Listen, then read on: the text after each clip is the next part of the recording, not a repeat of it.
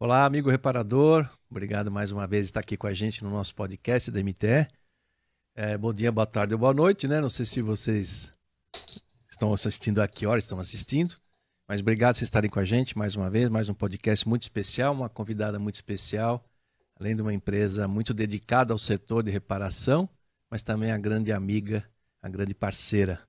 João, obrigado mais uma vez estar aqui. Oba, bora! Bora. Rafa, obrigado aí, o pessoal da KVM também, muito obrigado. Bom, alguns recadinhos primeiros, né, como a gente sempre faz. Uh, falar da Oficina do Saber, da MTE, uma plataforma de bastante conteúdo para vocês, gratuito e totalmente gratu gratuito e com certificado. Né? Então, mais de 40 cursos, temos mais quase 50 mil alunos. Então, a plataforma exclusiva para vocês. Estamos numa fase de treinamento bacana de gestão na prática com o Fábio Moraes. Né? Completamos seis módulos nesses seis meses e tem mais seis módulos totalmente voltado à prática na oficina mecânica. Muito legal o curso, acompanhem lá. Outro recado, a oportunidade de trabalho na Emprega Mecânica, uma iniciativa da, da, da Escola do Mecânico, onde é um portal onde você possa procurar um funcionário para você ou você, mecânico está nos assistindo, procurar uma empresa. É um negócio, uma iniciativa muito bacana da Sandra, da Escola do Mecânico, que é o Emprega Mecânico. Se tiver no site da MTE, Tá? Tem o link todo certinho para você se inscrever e é também totalmente gratuito. Né? A gente reclama, né, João? Falta de mão de obra ou falta de trabalho. E a Sandra fez um trabalho, mais milhares de pessoas e milhares de propostas de emprego lá para vocês no Emprega Mecânico. Sensacional. Sensacional. Outro recado também é a busca por placa, né?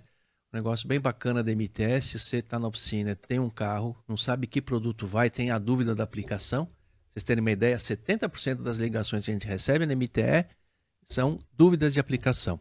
Então, a placa do carro, você vai encontrar todos os produtos da MTE para aquele carro que está na sua oficina. Né? Uma, uma ferramenta bem bacana. Logo, logo tem mais novidades também, questão de catálogo eletrônico. Outro também recadinho é o Compre MTE. Se você estiver procurando algum produto, não encontra no seu fornecedor tradicional, você pode encontrar no Compre MTE é, e, e, chegar na sua oficina o um produto. São praticamente quase 1.500 itens da MT disponíveis e convidamos também parceiros, lojistas ou clientes nossos que queiram estar na plataforma. É só entrar em contato com a gente. Faz parte do Compre MTE. Tá bom? Bom, chega de recados. Muito obrigado, Dirce. Obrigado por você estar aqui com a gente, a Dirce da DMC. Muito obrigado pela sua presença aqui. É um orgulho estar com você aqui. Imagina, eu que agradeço o é. convite, né? Eu que estou assim é, lisonjeada, né, por Não. participar aqui desse podcast. Quando você me falou é. que eu vinha, eu já falei, nossa, né, muito legal. Muito obrigada. É. Demoramos, mas chegamos o dia, tá vendo? Que bom. Pois né? é. Muito obrigado por você ter aceito né, o convite. A Dirce, quanto tempo nós temos de parceria, Dirce? Desde quando? 18 nós... anos. 18 anos 18 já? 18 anos junto, Alfredo. Nossa Senhora. É mesmo? É 18 anos. Sabe, você lembra quem indicou a DMC, a Dirce para a MTE? Não. Lembra uma vez que eu estava no Rio, fui na Sama, e uma menina, uma moça, será que Ângela? Ângela. Ângela. Exatamente, eu lembro Angela. desse Você dia. lembra desse dia? Eu estava com a Sabó. Tava com... É, e a Ângela falou, poxa, por que vocês não procuram a DMC? E você aí, quando eu te procurei, você falou, pô, mas eu tive já em contato com vocês, mas não, não foi para frente, lembra? Você Fazia, contou? é. É, exatamente. Foi nessa época. Isso foi que então 2013, então 2000 e... Não, três não. Três, três. Né? Três, 2003. Porque a gente está com a Sabó há 22 anos. 22 anos 22 já. 22 anos. E foi, eu estava com a Sabó nesse dia. E. Você tinha passado lá, né? No mesmo dia. E a Ângela que falou. É. é, e a Ângela, que eu conhecia ela na época. É. Ela tá. Você, tem notícia dela? Eu vejo ela no Facebook, ela tá fazendo. Tem delícias da Angel. Então, eu acho que ela tá fazendo bolo, alguma coisa. Ah, assim. Acho que ela, saiu, saiu do mercado. Ah, saiu do mercado. Era... Nossa, mas faz tempo, faz hein, Alfredo? Tempo, né? Que legal. 22 anos você tá com a... Com a Sabó. Com a Sabó. Época do Luizinho, né? Sim. Luiz é, acho que antes até, né, do Luiz? Não, era, era, era o Luiz. Era o era Luiz, Luiz. Caramba, hein? Muito tempo, né? A Dice tem uma habilidade muito grande em, em andar nesse setor. Como começou essa paixão? É, porque a gente nota só na, na tua caminhada você entra em todos os lugares, você tem uma habilidade para andar nesse setor. Como é que começou essa paixão pelo automóvel? Porque a reparação, aliás, nesse setor. Por é... quê? Como, como começou assim? Então, é, eu trabalhei, começar a falar um pouquinho do meu, da minha experiência, do, do é. começo. Eu trabalhei numa agência, é, chamava Norton, né? Hoje ela mudou, é, foi vendida, chama Publicis. Trabalhei 12 anos lá. Aí eu saí e fui trabalhar, fui convidada para fazer o lançamento de um anel de pistão na época. Fui, fui trabalhar na casa de marketing, que na época tinha, acho que, não sei se vocês lembram. E quem atend, a, a casa de marketing atendia a Álvaros, né? Que só os nossa, Álvaros. Álvaros. É. E quem estava lá? O Luciano Pires. E era um trabalho Nossa, temporário de um mês. Eu saí de um trabalho fixo. Aí essa mulher que conheci, ela dividia a agência, dividia a casa com a casa de marketing. E eu fui, quando eu fui lá, o Celso Greco tinha trabalhado comigo na Norton. E aí ele falou: olha, é um trabalho temporário, é para fazer um lançamento anel de pistão, não sabia nem o que, que era, né? Até sabia, porque eu tinha moto, sabia que anel, né? Sabia. Aí era para fazer a eleição da garota Álvaros, que na época, até vi quando vocês falaram lá, quando fez o escopino lá atrás, falava dos pôster, né? Dessas coisas que era é. na oficina. Era para fazer a eleição da garota Álvaros. Então tinha três garotas, uma equipe de produção, a gente viajou 14 cidades aí, as principais capitais, e ia o Luciano, o Moacir Perta, que era o presidente, o Tessaro, né, o falecido Tessaro, e um monte de gente. Então eu tinha que coordenar essa equipe. Então a gente saía de São Paulo, por exemplo, ia para o Rio, Salvador, Recife, Fortaleza, voltava. Na outra semana fazia o Sul, outra semana fazia o interior. E aí deu tudo certo. Quando terminou, o Luciano falou para a agência: contrata a Dirce para atender a Álvaros. Ah, aí tá. eu fiquei um ano na agência e depois a gente saiu e montei a, a DMC. Aí o Luciano, meu padrinho, sim, claro, deu, é, passou para a né? É. gente é. a terceirização, a primeira terceirização dos promotores. E que bacana. Então, mas a Nor você trabalha para a Norton, aí fez esse trabalho para casa do, de Não, marketing. aí eu tinha saído da Norton, tinha ido para uma agência. Que a agência aí a Neide, casa... que Isso, era. Que pegou a conta da Álvaros. Isso. Isso. Aí foi o primeiro cliente que a gente pegou de autopeças, foi a Álvaros. A Álvaros. Que depois virou Dana. E aí, quando eu trabalhava na Norton, eu fiz a primeira Automec, ainda na Norton. E quem trabalhava, eu, eu fui fazer o stand da Garrett, que dividia a Bendix, era a Light Isso. Signal. A, a Light Signal. Dividia a Bendix e a Garrett. Isso. E aí, nessa época. Garrett turbina, né? Isso. Isso, Garrett turbina. E aí dividia o stand. E fui fazer. E Automec, não era nem Automec, era junto não, com o Salão Automóvel. Era junto com o Salão, salão do Automóvel. E era um standzinho pequenininho, assim. É. E aí eu me lembro que tinham o Luiz Fernando e o Marcelo Horimans, que hoje é o Marcelo Horimans que está na Corteco. E aí eu me lembro, foi muito engraçado, que eu apresentei o stand, contratei lá o pessoal, né, de montadora e tal. Fez stand, e aí tinha um rapazinho lá, e eu falei para ele, você quer levar para o seu chefe lá para assinar? E aí ele falou assim, não, pode deixar que eu mesmo, tá aprovado, eu aprovo. Era o Luiz Fernando, que depois foi para Man, que foi para vários lugares aí. Eu falei, tudo bem, né? É, ele era novinho. Era novinho ainda, já é chefe já, né? ele era chefe. Gente, eu fiquei com muita vergonha. Porque eu falei para ele, você quer levar, quer né? Quer levar pro teu chefe, né? No novinho. Ele né? falou, não, sou eu que assino. então foi, a primeira experiência foi essa. E aí, ele foi para Bendix. E quando ele soube que a gente tinha agência, que eu já tinha Álvaros, ele foi, procurou a gente para fazer e contratou dois promotores.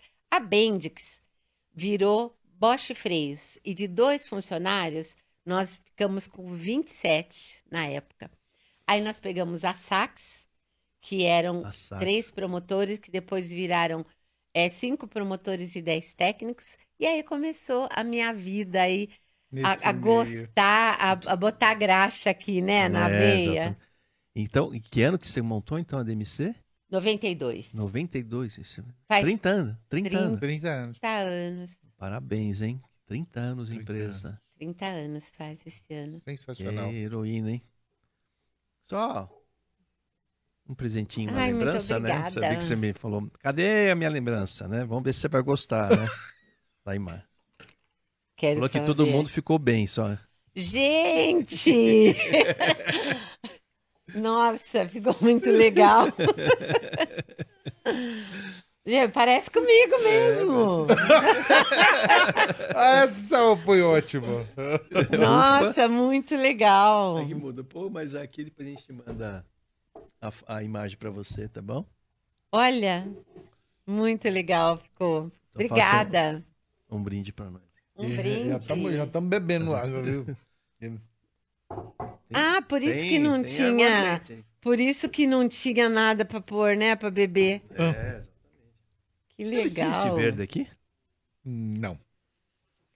Parabéns, gente, Eu pela iniciativa. Muito legal, muito criativo. Gostei. Você merece. Você ficou mais bonito, ficou? Ah, não parece. Deixa eu ver. Pareceu. Ah, tá uns 20 anos mais novo, que nem eu. Deixa eu ver a sua, João. A do João tá. A sua tá bem parecida. Bem parecida.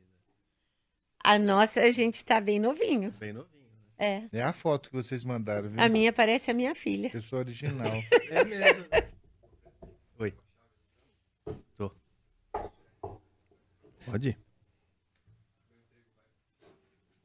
Hã? Fala aí no coisa. Não, a gente vai. Vou.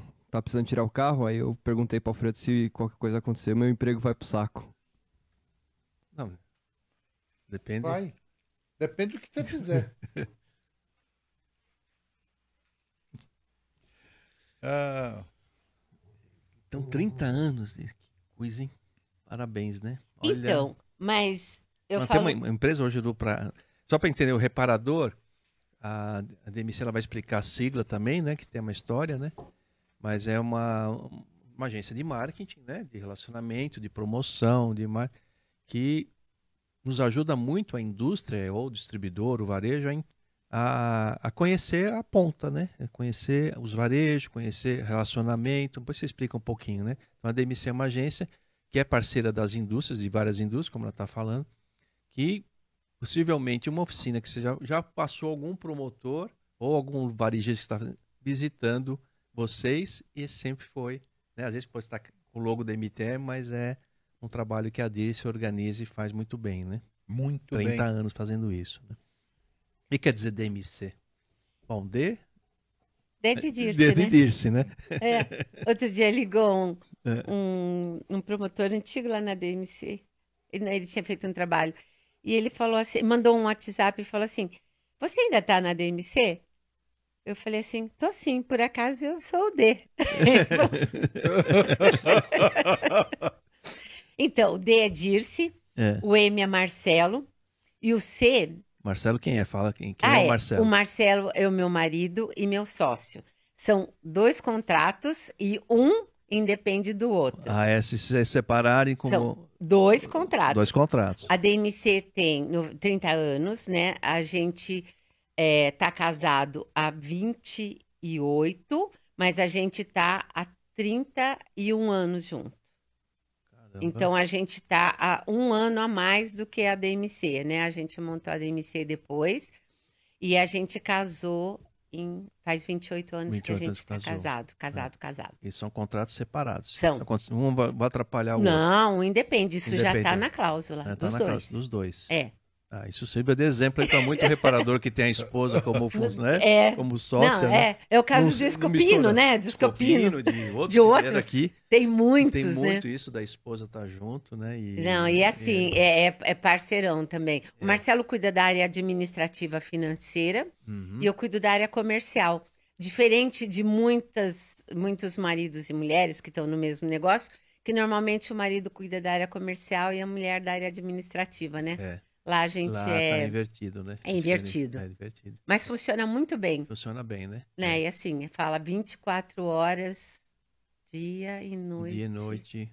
Dia após dia. E você, quando chega em casa, fala de trabalho? Ah, e às vezes fala. Eu lembro quando as crianças eram É. pequenas, estava no carro, eles chamavam a atenção da gente. É mesmo? Porque vai falar de trabalho de novo. É. Mas não, não é fácil. Tem que separar, né? É, tem que separar, né? Porque. é- E assim, leva, né? Leva problema, lembra, fala de alguma coisa.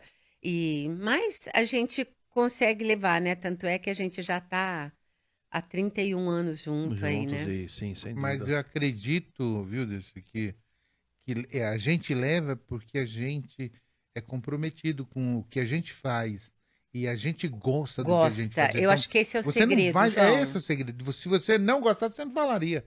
É. Não tem como, é, é o que eu falo, não tem como eu não falar com a minha esposa daquilo que eu gosto, daquilo que eu gosto de fazer, as vitórias do dia, as derrotas, muitas vezes as dificuldades que a gente passa. Tem que É, tem- dividir. tem que Tem que dividir. dividir. é, é. Então, e, e é, e é gostoso, não, não é um castigo, ah, não é peso.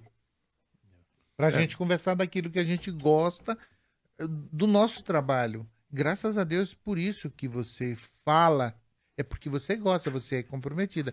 É uma coisa que a gente sempre fala, né, Alfredo? Comprometimento com o nosso setor, o nosso trabalho é tudo de bom. E aí você acaba assim, E- tentando ser a mesma pessoa na tua casa ou, no trabalho. é- então é natural que você tenha conversas do trabalho. Sim. Porque você age- A minha mãe fala. não consegue mudar. da- em casa eu sou uma pessoa e no trabalho Ah, eu sou é? outra. Não, dá, não tem dá, como. A minha mãe como, tem né? um ditado que ela fala, que fala assim: é, o costume da casa é o da igreja. Exatamente, você tem que ser em casa o que você A é mesma em todos coisa. os lugares. Como é que é? Repete? Ué? O costume da casa é o da É igreja. o costume da igreja. É o Sim. costume da igreja. É, é- é- você é A mesma aquilo. pessoa. Aqui é A aquilo, mesma- a mesma pessoa. É, é difícil. Então não, não é. Às vezes eh, eu estou viajando, aí eu vejo uma placa de uma oficina ou de um varejo ou uma distribuidora, eu paro. Não tem, não tem como eu passar direto. Não, eu quero saber se aquele cara conhece, tem um catálogo, tem isso, tem aquilo dali, ó, qual a dificuldade, tem encontrado o nosso produto. Não tem como. Ah, de férias. Não, não existe Não tem, férias é. daquilo que você gosta de fazer. Então, Você faz com prazer, é, né? Faz com prazer. E, é, é isso.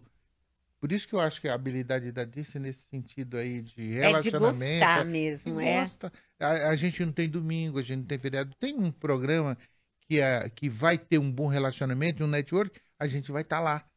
E, e com prazer. Ah, eu não, ah, eu não quero. é, se não pagar hora extra, eu não vou. Não, não existe isso pra gente. Não, a gente vai mesmo, É, vai é, para não- encontrar as pessoas, vai para ver, vai para, né? A gente acaba se papo, é divertindo. Vai se divertindo, é.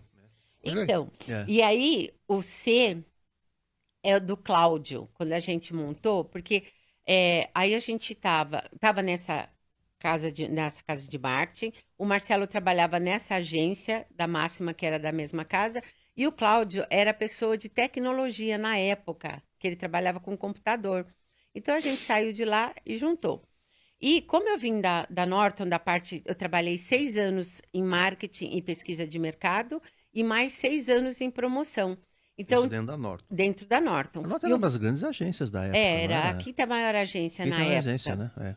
E o Marcelo tinha trabalhado na Research, que era um- uma empresa de pesquisa bem grande também. Uhum. Aí a gente, quando nós começamos, nós começamos com pesquisa, porque como eu tinha já esse conhecimento, tinha contato, a gente começou a pegar pesquisa.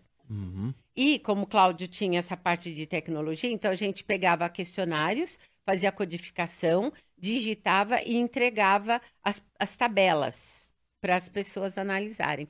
E a gente começou, assim, na garagem do Cláudio, tinha uma mesa, duas cadeiras, um computador e um sofá.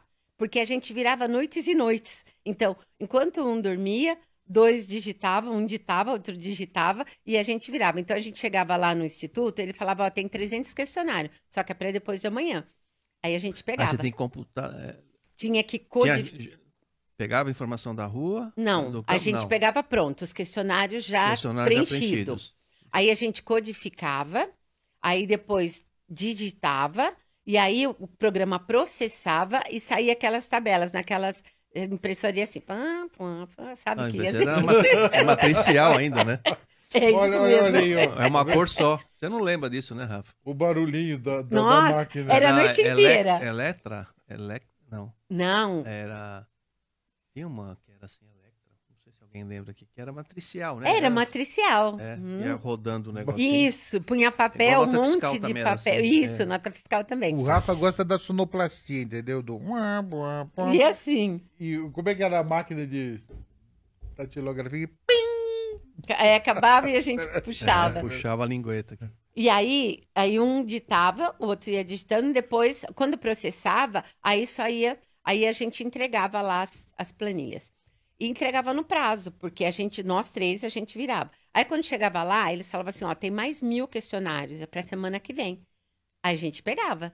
Então a gente ficava Isso virando. de qualquer produto, o tipo de Não, pesquisa era, era variado. muito para farmácia a gente fazia Ah, é? Porque a gente ainda não tinha essa parte de promoção. Então a gente começou a pegar a pesquisa. E aí a gente ganhava dinheiro e aí comprou mais uma, um computador, aí comprou um fax, aí depois a gente saiu de lá e aí a gente começou a pegar. Aí, quando a gente tinha oito meses, o Cláudio falou: não dá para mim.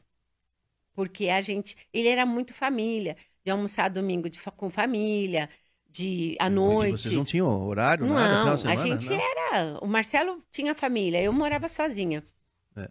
E ele tinha, mas ele ficava lá. A gente dormia lá no sofá, na casa na garagem. Depois a gente alugou um lugar. Quando a gente mudou, aí o Cláudio falou: ah, não dá pra mim. Aí ele saiu, aí ficamos só nós dois. Aí a gente pegou a Álvaros, isso tinha oito meses, foi o primeiro cliente, aí veio, vieram os outros. Então, aí o C ficou, porque a gente já tinha registrado a empresa tal, e aí continuou. Sim, aí virou Só tirou o nome MC. dele do contrato social. Só tirou Mas o ficou contrato. ficou DMC. legal, DMC. DMC. Dirce e Marcelo e companhia. Isso, É, pronto. corporation. É. Corporation. Olha que legal. Aí foi porque o Cláudio que não quis mais, né? Não quis, Ele não, não aguentava, Era um quis. ritmo que não... Não, não dava para ele. E assim, é o que você falou, João, precisa gostar, sabe? Precisa ter, porque a gente, até hoje, a gente precisa, vira à noite. Com esse, esse, esse trabalho que a gente estava falando aí, o Marcelo, antes de ontem, ele virou à noite. Porque precisava fazer um questionário, pô, 30 anos depois, você fala, precisa vir à noite? A gente vira à noite. Sim, vira à noite, não tem E problema. faz como, ele faz um negócio E assim é super peso, bem e feito, é com qualidade. Não, É. e faz com a qualidade que precisa fazer. Exatamente. Então, e aí, quando começou a visitar, e- isso é uma história bem bacana, assim, quando nós começamos a DMC, primeiro, não existia promotor terceirizado. Todos os promotores eram de fábrica. Todos, né? Alfredo lembra disso. Sim, não existia é. empresa terceirizada. É, esse conceito de terceirizar era, enfim, meio raro na Não época, existia. né? Não existia essa em, coisa... em autopeças não Não existia. existia autopeça, né? Como é que eu vou pagar uma coisa que não é meu funcionário, né? Era... Para É. entender isso também era difícil, né? Então, a, a, Álvares, o Luciano, ele foi bem foi pioneiro. Porque, assim, existia a, a Lu que tinha, a, a, Varga, todos né? Todo, COFAP tinha um monte, a própria Sabó tinha um monte. Todo mundo era de fábrica. E aí ele terceirizou, que eles tinham na época, aí terceirizou para a gente coordenar. Porque como eu coordenei um monte de gente na viagem, né? Tinha 14, 15 pessoas e deu tudo certo. Ele falou: bom, tem habilidade para fazer isso. isso, né? Até porque eu sobrava, né? Aquele É, não, tem que sim. pegar o, o que pegar chicote lá É. para funcionar. E a Diz tem uma experiência, gente, muito grande com lidar com pessoas, né? Recrutar pessoas, achar a pessoa é certa. fácil. E, a gente, e vocês na oficina têm a dificuldade de achar a pessoa certa, o mecânico, né? O mecânico tem muita parte técnica, né? E essa parte de RH, de pessoa, administrativa, é- não consegue ter todo a- o domínio. É um processo É. natural de qualquer empresa, né? Uhum. Então, eu- você tem essa experiência muito grande com lidar com as pessoas, conhecer as pessoas, de bater o olho. Hum. A disse bate o olho e fala, não, não vai dar certo. Puta merda. Não, vamos, vamos. Não, não vai dar certo. Bom, e não dá certo. Ai, que raiva. Dirce, ó. A Iron Lady. né? É, Que é realmente o pessoal fala, nossa, a Dirce é brava, velho. a Dirce é brava. É. Ah, Agora, eu considero a DMC, no mercado, uma escola. Porque só pelo fato que você con- conversou com a Ângela, a Ângela que indicou e essa coisa toda, o que tem de gente no mercado, no nosso setor, formado pela DMC, não é brincadeira. É, A é. gente, se eu fosse citar nomes aqui, só da, da MTE Thomson, que trabalhou com a gente como promotores da DMC, são vários, né? É. Que trabalham, que, estão, que trabalham hoje, que estão hoje na, na, na, MTE, inclusive, né? Na MTE, inclusive, ah, exatamente. Aí fora também, a Rosana, Rosana trabalhou em tanta, tantas empresas, mas no setor. No setor. Alexandre está no setor. A Caiane está no setor. Então, os Caiane está no setor. Nossa, o Cleito, a... gente, o Cleito, né? Foi Sim, um dos primeiros. Foi. Então, foi o primeiro da MTE. É, MTE foi a Fabiana. Fabiana e o Cleiton. E dois Cleiton. E o Cleiton um do, Rio, de, de São Paulo. É Cleiton do Rio de Janeiro. Exato. Abraço, então, Cleiton. Então, Vascaíno né? Roxo. o Cleiton do Rio, Vascaíno Roxo. Ele foi área bancária, acho que ele foi, né? De que Manda voltou. notícia aí se você estiver assistindo a gente, o Cleiton. Muito e legal. E o outro Cleiton de São Paulo, chegou aí para. Ele estava na GIB a última vez que eu falei com ele. Ah, GIB, isso. E acho que a Fabiana não, a Fabiana acho que saiu do setor. É, a Fabiana nunca mais. Nunca mais, né? É. Não, muita gente, muita gente que está no mercado graças e a de DMC. outras fábricas também, né? De outras fábricas, e, exatamente. Mas muita, então, se muita tornou gente. uma escola. A gente tem promotor, diretor hoje de, de empresa, né? É, eu estava ouvindo a conversa ali, falei, nossa, que dali vai ser legal falar também no, lá no nosso bate-papo para as pessoas saberem, né? Que como, como cresce, como esse setor é apaixonante e como ele abraça as pessoas que se comprometem. Sim. Então é. E a é gente não bacana. pega pessoas do nosso segmento. A gente pega de outros segmentos e aí a gente forma. Não vem com vício, não vem com nada. Pega de farmácia, de bebidas, de operadora de telefone. Gente que está acostumado a fazer rotina, fazer visita, sabe? Que tem que entender de produto, tem que estudar produto. Uhum e tem uma boa desenvoltura. Então, é esse perfil que é o de promotor. Mas o que eu estava falando lá, que quando a gente entrou, não tinha promotor terceirizado.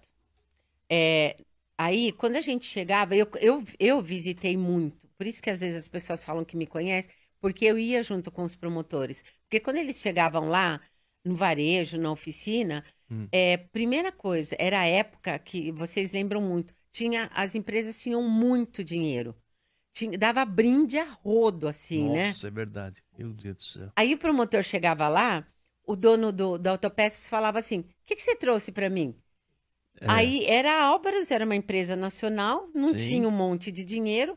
O concorrente era a Cofap, que tinha dava de tudo. Sim, era, era o, o mais rico era da, o mais da, rico na, na época, época, né? né? É.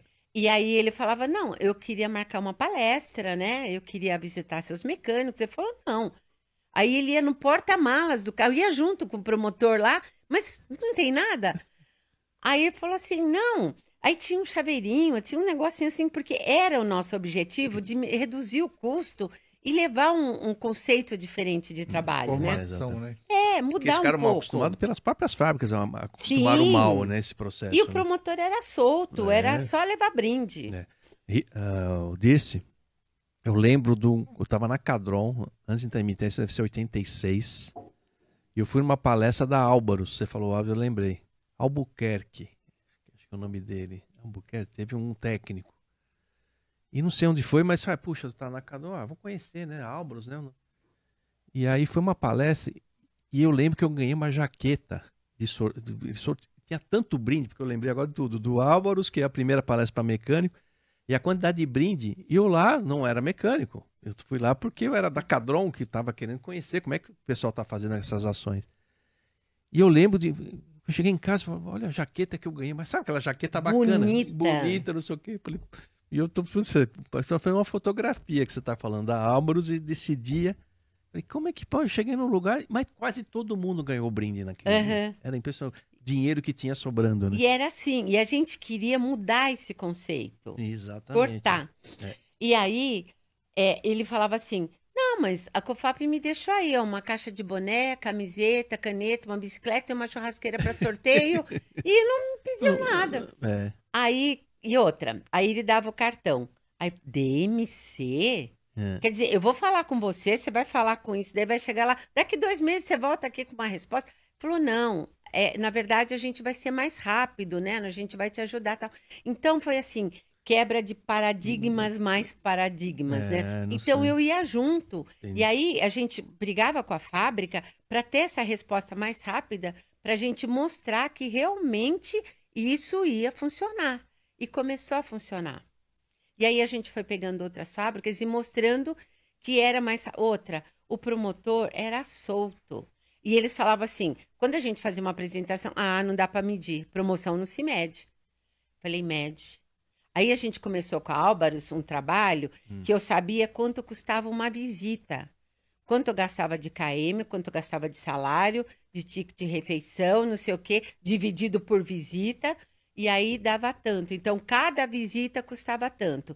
E aí a gente fazia as campanhas, hum. ele tinha que comprar. O cara, não, não vou comprar. Eles me dão de graça. Não, mas eu vou te mostrar que eu vou te dar isso, depois você vai fazer recompra, porque eu vou te ajudar a vender o seu estoque, inclusive. Entendi. E aí ele vendia o estoque e aí ele via que dava. O varejo também começou a ver que era bom. Que era bom. Não era só dar e deixar lá. Hum. Porque os promotores visitavam os mecânicos em volta e os mecânicos pediam. Então foi assim é, movimentando a cadeia, né? Fazendo o push mesmo. Exatamente. É, você realmente ia embaixo na ponta e ia fazer a coisa acontecer, né? Isso. Dúvida, né? E aí começou todo mundo funcionar, a gente foi reduzindo. Aí as palestras onde você tocou. A Álvaros, quando a gente entrou, aí virou Dana, tinha dinheiro, né? Uma multinacional. Como é que foi? A Álvaros era fabricante de anel de pistão, é era isso, né? Porque era, era do Rio Grande do Sul, né? Isso, ATH, que era Álvaros é, é, Álvaros Transmissões Homocinéticas. Isso. É, juntos homocinéticas e. É, é junto homocinéticas também tinha, né? E aí era a empresa gaúcha, né? Gaúcha. E brasileira, né? Isso. Era totalmente brasileira. E tinha outras empresas também, que era parte do Anel. Que aí o concorrente era a Cofap do Anel, Isso. que é o. Cofap, né? Depois, aí depois veio. Bom, aí, aí entrou... depois veio a Dana, aí comprou algumas empresas. Quando a gente começou a fazer a palestra, a verba era de mil 570 reais.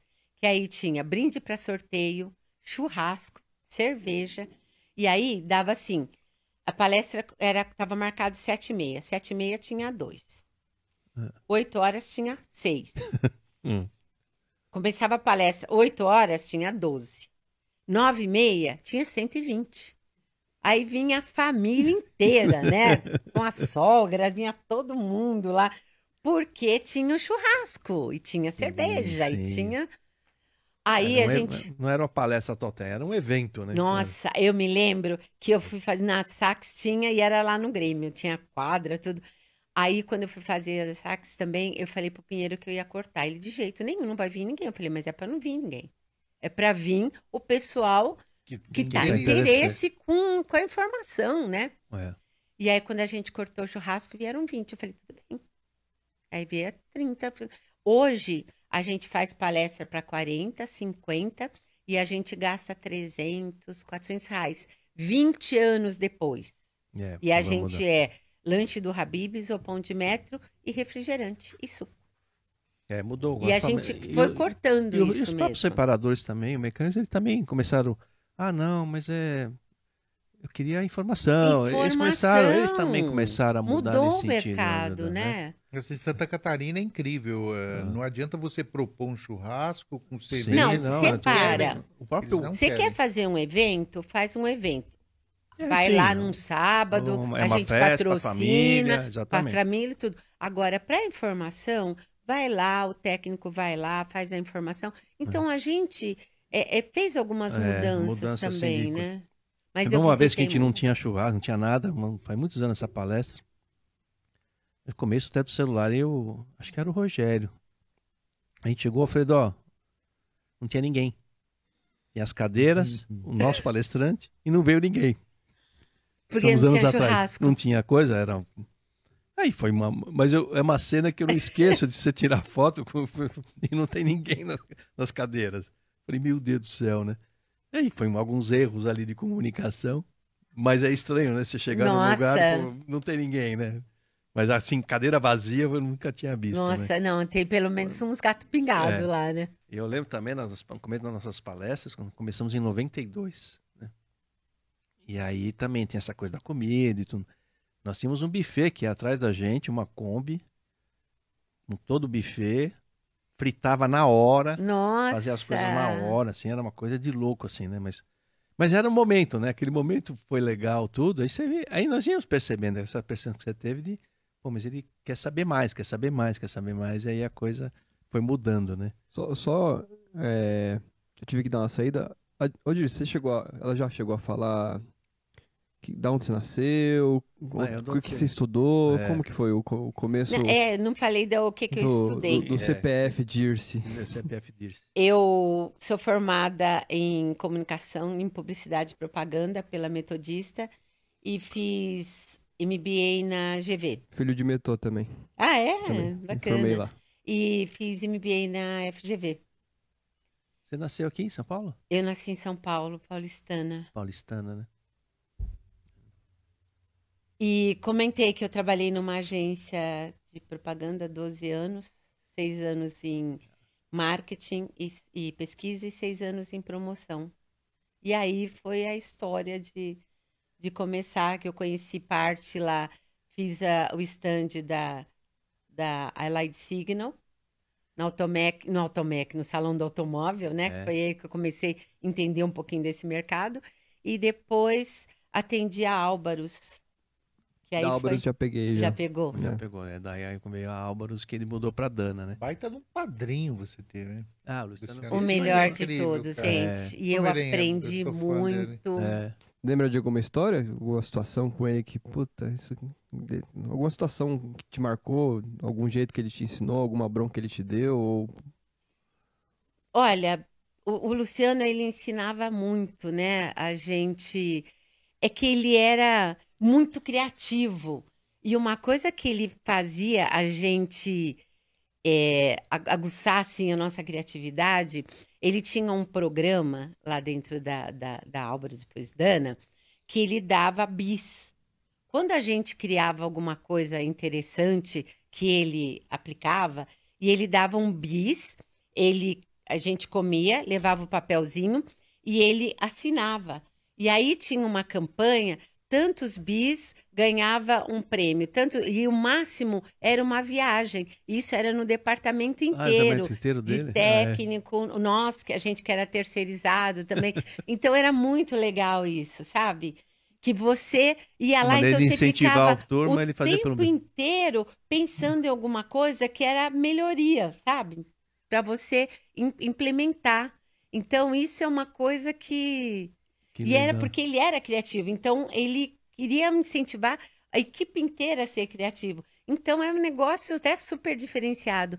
Mas ele era, ele era não, ele é, é muito bom. Eu sou. É. Ele é diferenciado. Ele é diferenciado. É. Eu acho, toda vez que eu encontro ele, falo, falta Lucianos no nosso mercado, né? É, ele precisava ter continuado e, e, e não sim, que as palestras dele ajudam muito as pessoas. Mas é, no nosso mercado, ele... É, ele... Porque ele foi um momento muito forte, depois, aí com a, a mudança da Dana que ele saiu, né? Uhum. Mas ele ficou anos ali, né? Ficou. Tanto que com o podcast com o Cássio, ele cita também que o motor 100%... Não, foi junto comigo. O... Porque na época ele foi meu padrinho e padrinho do Cássio. O padrinho do Cássio, na exatamente, mesma época, na mesma época. quando foi? tinha feira em Jundiaí, a Isso. gente que o Cássio vinha de Fusca, é. lá de Porto Alegre, de Porto cheio Alegre, de jornal lá no Porta-Malas. E aí o, Luciano bancou também as bancou primeiras edições também, do que era motor 100%, antes de Oficina Brasil, Isso. né? Essa, essa feira de Jundiaí era aquela feira de Jundiaí. Que era a festa do mecânico. Do... É, que, é, que é aquela... É do Morango. Que nós já né? contamos algumas vezes, a festa do mecânico do era mecânico. doideira aquilo. Era em Jundiaí, no Parque da Uva. Parque da Uva. Sindirepa, que foram né, o senhor é. Geraldo esse, Santo esse Mauro. É que a COFAP dava o cachorrinho? É, isso, isso. isso. Que o Scopino comentou que é, o pessoal dava o cachorrinho mesmo, vivo, né? E ah, ele era uma bagunça, era muito divertido aquilo. Era é, pra, é da mas saudade, era né? família. Né? Era família no domingo. Era, a gente abençoava começou... as chaves da, da oficina, do, tinha do carro. Missa. Tinha missa. E, e, era muito divertido, era bem descontraído, né? Era o pavilhão da uva, pavilhão era. simples até, né? Era bem rústico.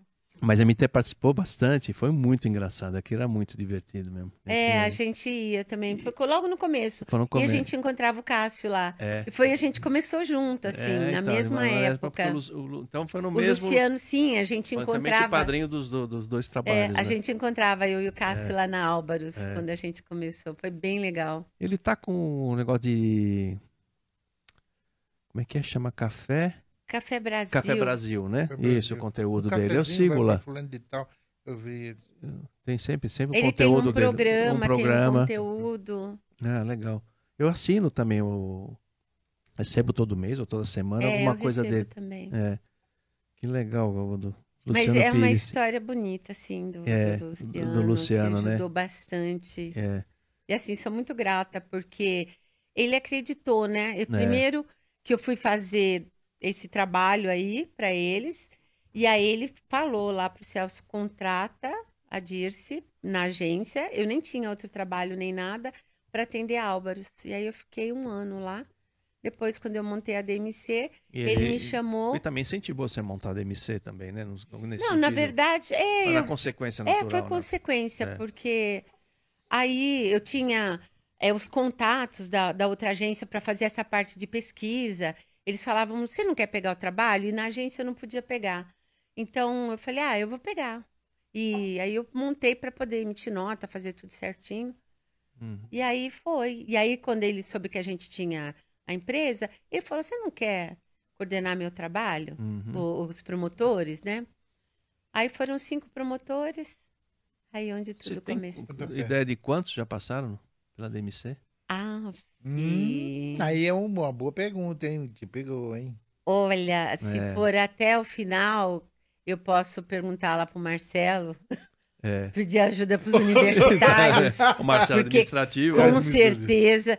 Ele sabe, mas que pergunta curiosa, viu? É, acho que é uma coisa, uma coisa bem legal, 30 hein? anos, bem bacana. bem bacana mesmo. Por isso que eu falo, tanta gente. Mas é muita gente, gente é, em 30 porque é uma, anos. É uma empresa que se se acostuma. E a nível pessoa... Brasil, né? É a nível é, Brasil. É. A nível Brasil. É São Paulo, é. E para ela, exemplo, a gente fala, poxa, tinha um funcionário tantos anos comigo. O dela não é quantos funcionários com pouco tempo, porque ela sempre você falou, né? Não, o funcionário tem aqui, aprende, fica dois anos e vai para outro caminho. É, a é, gente é, tem muito turnover ele, muito ele... baixo. Eles ficam assim, a gente não quer promotor com 40 anos. Uhum. Ele fica assim, uma média de 4, 3 a 4 anos, é um promotor maduro, e aí as empresas pegam, ou a própria empresa, que nem a MTE, deve ter uns seis promotores nossos que foram absorvidos pela MTE. Várias fábricas, se não o distribuidor ou outras, outras fábricas. O mercado também. absorve. O mercado absorve, né? Porque... Você lembra da, da, Nós fizemos um podcast aqui com o Tiago Dota, você lembra o que ele falou? Eu, a... eu não quero um funcionário que fica comigo é, 10 anos. É. Eu ele... quero que ele suba de nível. Exatamente. E é, é um, é, ele, que ele vira empreendedor, que ele monta o negócio Exatamente. dele, monta a oficina dele. É quatro anos aqui, tem que. Tem, tem que, ir. Olha e ela tem isso desde o. É. Então você tem muito funcionário com pouco tempo, mas, mas é, é diferente numa empresa como a oficina, como a gente. Não, você quer que o cara fique bastante fique. tempo para render bastante, para aprender. E você não, um tipo de empresa que é diferente, né? Não, mas e... imagina a quantidade de pessoas que deve ter passado. Muitas. E assim, e os nossos promotores, eles são bem vistos pela formação, porque eles têm disciplina, eles têm postura, eles sabem apresentar, eles sabem falar, eles sabem escrever, porque a gente cobra tudo isso. Então, quando eles vão para uma. e conhecem mercado, né? Porque a gente cobra isso deles. Eles têm que ter corresponsabilidade pelos clientes, né? E pelos promotores da MTE. Sim, você pode perguntar para eles, eles têm que saber do cliente, eles têm que ter essa responsabilidade, né? É. Então eles conhecem mercado, então quando ele... e eles têm relacionamento. Essa é a base do trabalho da DMC, é ter esse relacionamento com o mercado. Porque é difícil, né, disso você o caso de questão da terceirização, você está terceirizando a tua marca no peito de uma outra pessoa que está na rua. Olha a responsabilidade. A, a, responsabilidade. Como é que você segura. Ele não, ele não tá atendendo telefone sem ver. É, é, é a cara dele. Cara, é o marca. comportamento. A disse fala. Volta, troca esse sapato, tá feio, não é? Quantas vezes? Exatamente. Não, desse jeito você não vai. Sem fazer a barba, você não vai. Então, é, é, essa coisa da Dirce ser brava é em função disso, porque como é que você controla uma pessoa que está na rua? Não é Cara, brava, é exigente. Exigente. É, É ciúmes. mesmo. E tem os ciúmes daquilo O que João ela deu muito trabalho no começo para mim. Impressionante. É mesmo? Ele era rebelde? Era rebelde, né? Os E- caras falam que eu sou, até hoje que eu sou sem procedimento. Os caras criaram esse, esse rótulo. Esse é, rótulo ele é sem procedimento. É, é. é. É onde Vamos deixar Mas- você um período com a Dirce para te colocar na linha. Pode ir, João. Passa uns dias lá comigo. Interessante, é, uma, uma vez, um sol, mais um sol, aquele um para cada um, lá no, em Brasília, no Goiás, já lá indo para Unaí, na feira da- das máquinas agrícolas, aquele sol, eu falei, meu Deus, daqui a pouco eu vejo, ó, Dirce, andando no meio daquele povo. Que diabo tá fazendo aqui, meu? Aí, tá, aí aparece você, Ah, é, feira de. Celso, aquela turma da comando ali, cara, eu falei, olha, não, não é o, o ar-condicionado, é, tá em tudo. Aí a gente ficou por ali, e viu toda a feira, quando foi à noite, a gente tava lá no Celso, a disse lá, você lembra disso aí? É. Tomando falei, pinga, gente, tomando cachaça. vou falar nisso, você não trouxe, hein, ó, Tá ali, ó. que mundo, hein? É. Então, é, é, é, é esse comprometimento, esse prazer de estar com as pessoas do nosso setor. Isso você passa para as pessoas. É. No, pô, que, cara, aquele sol lá do Goiás, ali, não era brincadeira. Não, É, o mínimo era uma feira cansado. de tipo uma agri-show. Agri- né? Agri, é Agri- tipo show, a agri-show deles lá, Deles lá, né? máquinas. Era Isso, é. E o comando tinha um stand, né? Exatamente. Mas uma lua que tava. Não, lembra? Gente do céu, não dava para você andar no, no, no, no asfalto. Eu quero entrar e. Ai, que coisa fantástica. Mas, João, você é que nem eu, a gente se encontra nesses É, lugares eu- É, vocês dois são desse estilo. né? É, Eu Conhece tô, todo né? mundo, todo mundo pergunta, todo mundo conhece. Ah, eu conheci muita gente por causa sua. Você que me apresentou muita gente que eu não tinha contato, né? é. E, e foi através da Dirce. Foi esse relacionamento que você tem, que é, o- que é a força que você passa isso pros, pros meninos, né? Sim, Meninos e meninas, né? meninos e meninas. E hoje a gente tem. Ah, uma coisa bem interessante também que o Luciano. é, que eu comecei na época da Álvaros, a gente tinha cinco meninos. Ele falou: contrata promotores, porque é um Legal. mercado É masculino. masculino. E eu falei, eu quero pôr uma menina. Eu visito oficina mecânica, eu visito varejo, eu converso com os caras. Ele falou assim: não, não vai contratar menina, porque o, o mecânico vai falar uma gracinha lá e a menina vai começar a chorar, depois ela não vai mais trabalhar, e depois tem caixa para carregar, e depois ela não. Falei, ué, eu faço isso, eu fui promotora, eu. Né, Sim. isso. Outro paradigma quebrado aí, né? Aí eu contratei uma menina na época, uma menina loira, bonita, e ela foi. E olha, ela começou a fazer um trabalho assim sensacional. E foi muito bem. Não, E aí é. foi, e, e, sabe, e tinha abertura, e ela era simpática, e ela carregava caixa, e ela ajudava. E outra, que facilitou, porque é, é que nem a gente, você vai pegar uma caixa, aparece um monte de gente assim, olha, quer que eu te ajude? Quer... Sim. E facilitava o nosso trabalho. Hoje, a maior parte da nossa equipe de promotores é mulher. É mulher hoje. A Cayenne Você desenvolveu viu? esse A trabalho. Caene, muito bonita, muito. Olha o Simpática. trabalho que ela simpática, né? É. E, E ela tá até hoje no setor. até né? hoje ela Ô, tá no Caiane, um abraço pra você, um beijo, É. né? De toda a equipe aqui, É. Dirce, Alfredo e companhia. Grande beijo. Amamos você, viu? Você é, É. sensacional. É. Faz a diferença no nosso setor. Faz a diferença, Faz a né? Inclusive é o slogan da DMC, né? Pessoas que fazem a diferença. É, Olha e que legal. continuam fazendo a É, diferença nesse mercado, né? É, é. Olha, um, um exemplo desse- dessa coisa de mulher na oficina é o, o Carlinhos da Carbuel. Ele tem a Maria. A Maria Anos. Gente, como é que ninguém Ela pode é um perder a Maria? trator. Ela é um É, trator, é um exatamente. trator, é um trator. Impressionante. E é- gente, beijo, Maria. Eu fiz uma visita com ela, é beijo Maria.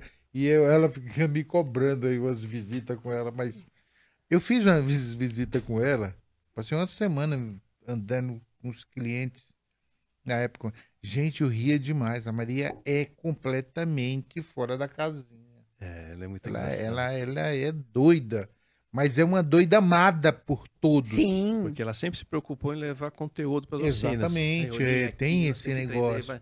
fazer curso, ele sempre ela teve. Ela teve essa abordagem de pessoal, é... de relacionamento, mas ao mesmo tempo sempre trazendo coisa boa para a oficina. Ela, ela, quando ela ficou grávida, que ela passou um tempo fora, o Carlinhos quase doidou. Nossa, é. ele sem ela não é ninguém. É, incrível. É. Maria, beijo pra Maria. É, e pro Carlinhos, né? Faz é. tempo que eu não vejo o Carlinhos, né? Carlinhos Carbuel também, um abraço é. todos. E o nosso setor é Ele é das antigas. Ele é das antigas, né, Carbuel? E o, o Alfredo, no começo do podcast, até fala, né, do emprega mecânico e tal. Ah, você quer trabalhar na oficina, no setor, né, de reparação, trabalhar como promotor, principalmente vindo de fora, para quem tem interesse em trabalhar nesse setor que é tão apaixonante, de fato é apaixonante, é um excelente putapé inicial. Trabalhar como promotor, DMC, é, você consegue conhecer o setor, consegue conhecer as pessoas, fazer relacionamento. Então, é, é quem é, tem é interesse também em trabalhar no setor é, muito interessante essa parte do, de trabalho como promotor. É um excelente Sim, é uma porta. início. É, uma porta. É um jovem que está começando, está tá aí e precisa de mão de obra. Talvez não tenha o conhecimento muito, técnico para. Precisa é, muito de é, mão de obra. Mão de obra. E às vezes não tem o conhecimento até para entrar na oficina, como você falou, pelo emprego, mas por que não nessa área de relacionamento, de promoção, de marketing, de entender? É um trabalho que o setor precisa. Precisa. Né? Você está precisando dessa. Então, boa ideia isso aí, Rafa, né? De o cara entrar em contato com a DMC, depois vai ter todos os dados aqui. Deixa teu currículo lá, né? De, Sim. Você tem todo um processo bacana, né? De, de treinamento. De treinamento. E às vezes o funcionário, um jovem está perdido no que fazer, é uma grande área para entrar pela promoção. Quem, quem, quem tiver sangue no zóio, é. querer se comprometer, trabalhar num setor que de fato é bem legal, pessoas muito legais, pessoas humanas, né, que a gente fala, é, é, é excelente uma, oportunidade. Pelo, por, esse, por esse começo. Inclusive Senai, que a gente às vezes faz anúncio no Senai, porque é, tem bastante gente que, assim, tem essa parte técnica e também tem essa parte comercial, né? E ah, aí a tá, gente também o promotor também, técnico também, promotor né? técnico. Também, O cara que conhece bacana. pouco técnico, mas não quer numa oficina, mas pode ajudar pode muito ajudar, a isso. pelo conhecimento técnico. Então, vindo do Senai também é legal. Vindo do Senai tendo essa parte é. comercial. É. Gente, nós já falamos três lugares que o nosso setor gera, gera emprego, né? A promoção ali, né? Seja técnico o emprega mecânico, o Senai, quer dizer, tanto lugar que você. E ali no fim você vai ter o quê? Estudo, vai ter treinamento, você vai ter disciplina. Né? Desenvolvimento de Pode carreira. fazer uma carreira, desenvolvimento de carreira. O que, que eu vou fazer na minha vida? Quantos, como é hoje, você falou, começaram com promotor e diretor de uma empresa? Sim. Né? Então é um grande. Porta de entrada. Porta né? de entrada, sem dúvida. E, e é um mercado promissor. Promissor. É um mercado que, que dá é para você desenvolver. É. Não, e é. As pessoas são boas, é um mercado receptivo. Receptivo. Todo mundo se conhece, a as base, pessoas O relacionamento é muito importante, muito. Não, é, não é só aqui no celular, de fazer tudo em online. Tudo bem, é legal essa ferramenta, ajuda, mas a, o nosso setor é muito relacionamento, né? muito de é, estar em contato. É né? diferente, talvez, do setor de tecnologia, né? É, exatamente. É mais frio. Está mais distante, mais frio. Mas desde a oficina, desde o dono do carro, ah, eu posso comprar a peça, ela vai chegar online, não sei o quê, e vou mandei um o conteúdo, mas aí vai ter que levar na oficina. Aí você vai ter que conversar com o dono do carro. Aí a peça tem que é, chegar. É presencial. É presencial. O nosso setor é presencial. Né? A gente sentiu muito, né, com a é, pandemia. Com a pandemia a gente sentiu a muito, falta, né? A né falta. De... E, e, o setor de autopeça e reparação é um mercado que a gente chama, tem muito interesse até de investimento externo, porque não é um mercado que tem muitos picos, picos altos ou picos baixos, né? Quando é alto, beleza, mas quando é baixo, né? É um setor meio flat, quer dizer, ele, ele vai, e, e, às vezes é meio até contra a onda, uh, ou muito alto. Não, o mercado está bombando, mas a oficina está lá, nosso setor. Tá. tá muito ruim, mas a oficina, nosso tá. setor, ele anda mais uma onda um pouquinho menor, então você consegue planejar as coisas, você consegue fazer carreira, você consegue... Né? todo dia um pouquinho, nem um dia sem nada, né? Sim. É um setor mais Foi estável. que aconteceu na pandemia, né? É, exatamente. Então, jamais você vai ter assim grandes picos, mas o setor, e isso é no, no é mais estável, é do setor, né? É mais estável, mais estável. a reparação, exatamente. Então tem, tem pessoas que, pô, não, quer escalar rápido, beleza, ótimo. Você quer entrar num setor que você vai construir as coisas, é o setor nosso. Então, gente, quantos anos? 30 anos de DMC. Quantos anos você tem de MTE hoje? 22. 22 anos. E eu, eu, eu entrei na MTE para fazer um trabalho de 30 dias. Lembra? É mesmo? É, 30 dias. Aí terminou já, em 22 tinha, dias. Aí não tinha. Ah, você entrou não. antes da DMC, né? Antes da DMC, né? É, é eu, eu conheci o João, João lá. lá é. Quantos anos você tem, Alfredo, de MTE? Tem 33. Ele entrou de menor, ele era. De... Entrou em 89. Nossa. 89, era vendedor. 89. É, tem 33 anos, né? É. É, você não pode falar que é da segunda geração, eu posso. então, minha filha. Deixa eu. 33 anos. É, é muita coisa. Antes de começar o podcast, eu tava contando um caso que eu inventei na MTE, né? Um probleminha que eu causei, mas enfim, não vem ao caso. E você não ia é... ganhar um bis, né? Você ganhou uma Você ganhou não. uma bigorna na cabeça. Daqui. Não ganhou o bis do Luciano Pires, não. E com certeza, muitos anos na NMC, tantas pessoas, com certeza você deve ter algum caso com algum promotor, sem citar nome de promotor, sem citar oficina, nada, que você se lembra que, puta, não acredito que esse cara fez isso. Você podia com compartilhar com a gente alguma coisa que Acho que a disso tem até neto. Deve ter um monte, eu acho, né? Não tem neto de, de promotor que casou com promotora? Ah, isso tem vários. A DMC também faz casamento, mas eu vou contar depois as, as coisas, coisa ruim que acontece também. É, a gente tem a Kelly da Gates. Ela casou com o Marquinhos que está na Rela. Isso. Ah, o Marquinhos está na Rela. É. É verdade. Hum, é verdade. A então. Paulinha da Sabó, que é gerente lá da Sabó, ela casou com o Cláudio, que ele, ele hoje ele trabalha numa empresa de óleo lá que eu não me lembro, mas os dois eram promotores na época. A Andrea, que era da KS, né? Casou com o Macedo, que era da Monroy. A Andrea é minha sobrinha. E, ai, quem mais? Ai, tem um monte lá que. Ai, a, a menina que trabalhou na MTE da ah. Sax. Temos, temos o core, DMC Casamenteiro. Tem é. também, é. Como é que era? Ela trabalhou com a gente, a loira. Eu lembrei, o Alan é o marido dela. É, o Alan, cabelo compridão, assim, cabelo... É, de, tigelinha, assim. Sim, é, é sei, sei, sei, o Alan, o Alan. O Alan, é o nome ele dela? casou não é, com a menina Não é Olivia, também. não, não é Olivia. Não, eu Angela, não, Angela também. É, putz. Mas o... casaram vários também. É. O Alan, o Alan tá onde? Ele tá na Quinor.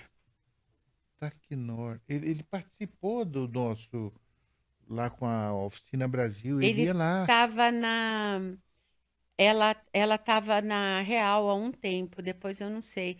Isso. Não é, é Mônica. É...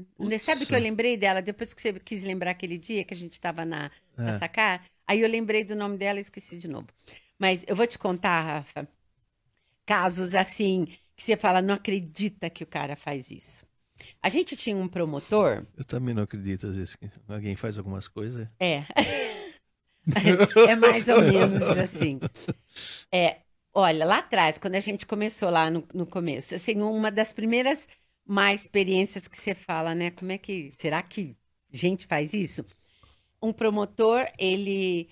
É, a gente tinha, assim, de ligar para as pessoas, para as lojas. Não tinha, a gente tinha BIP, né? É da época lá do BIP. Então, é, você bipava e a pessoa vinha, não tinha controle, que nem hoje a gente tem um sistema que se acompanha o promotor da hora que ele sai de casa, quanto tempo no percurso, quanto tempo no ponto de venda, é, faz check-in, faz check-out, tira foto tal, é, põe os, os, as informações no celular, chega online para gente, é, GPS, quantos quilômetros, então, né, super então não tinha.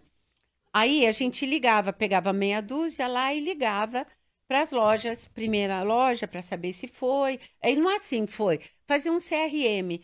Como que estava o atendimento, se tinha material. Sim, como é foi, ele se comportou. É, se, sabe, follow-up ali. É, um, um CRM para saber se estava tudo bem. E aí eles sabiam que um ou outro a gente ligava. Aí o promotor ligou para uma loja e falou assim: ó, se ligarem para você, você fala que eu passei aí, porque ele ficou amigão do cara, né? Ah, Achou. sim.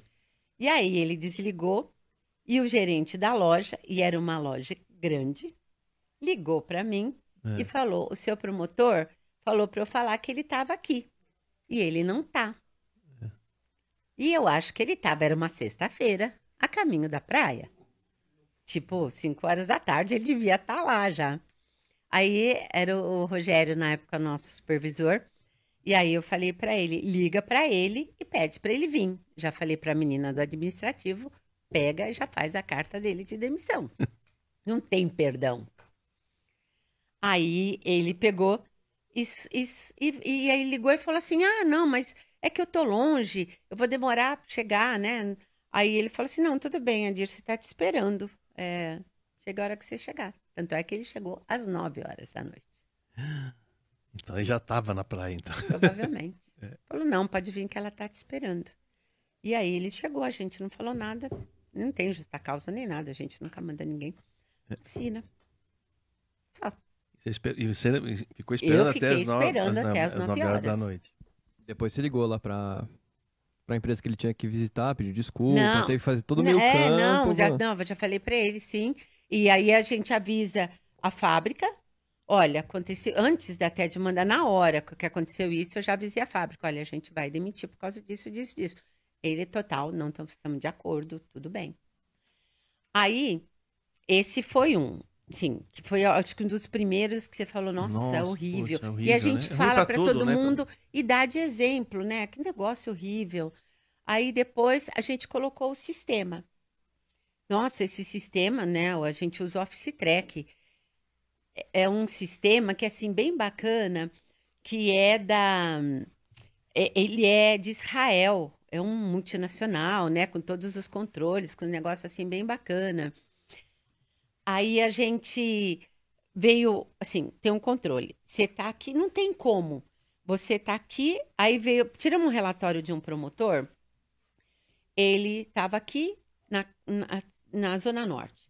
De repente, no próximo, aparecia na casa dele, tipo em Santo André, na, na ABC. Depois aparecia Zona Norte, Zona Norte, oficina, Santo André. Parecia, sabe, tipo, teletransportava. Passar pelo fax, né? Nossa, gente, estava muito estranho. Aí ele fazia uma oficina, um varejo, e voltava. Nossa, muito estranho. Aí era o Caio na época. Aí ele veio, me mostrou e falou: Nossa, tá com problema. Aí a gente ligou aqui, aqui no Brasil, né, na, na Triscom. Aí ele falou assim: Muito estranho. Aí pegou, mandou para Israel. Falou: Deu pau no sistema. No sistema deu pau. Aí ficou lá uma semana. Aí eles voltaram, devolveram pra gente e coincidentemente tinha a reunião dessa fábrica lá na DMC. Aí a gente, ele pegou, só devolveu e falou assim: "Olha o celular do seu promotor". Tá aí eles estavam em reunião, aí o Caio veio, chama o promotor. Isso a turma lá do, do fornecedor do, do aplicativo. É, do... de lá, veio lá de Israel, mandou pro Brasil e falou: "Olha o celular do seu promotor". É, coincidentemente, eles estavam lá. Sobe. Aí eles sobem com o celular, né? Anda com o celular, é. já faz parte. Subiu. Aí eu falei, mostrei o relatório e falei, olha, tá com algum problema aqui, né? Você sabe, tem alguma coisa. Tudo isso é problema de sistema. Problema de agora. sistema. Zero aí... desconfiado do seu funcionário. Zero. Não, aí eu. Primeiro, assim, a gente dá. Uma coisa que a gente tem. A DMC é muito humano a gente dá a oportunidade da pessoa se redimir, falar. A, qualquer erro. Todo mundo erra, sabe? Se você falar. Eu também gente... sou muito humano nisso. Sentido. Então, todo mundo. é, é mesmo. Foi mesmo. Eu também Foi fui mesmo, Rafa. Eu também fui muito humano nessa hora, né, Rafa? E aí, se pergunta, e se pergunta mais de uma vez para a pessoa, sabe? É. Então, mas você se viu alguma coisa no seu sistema? Tem alguma coisa, você viu? Nada. Mas você não viu? Porque, olha, olha aqui comigo. Mostra aqui, depois mostra a sua casa, aí vem três lojas, depois mostra.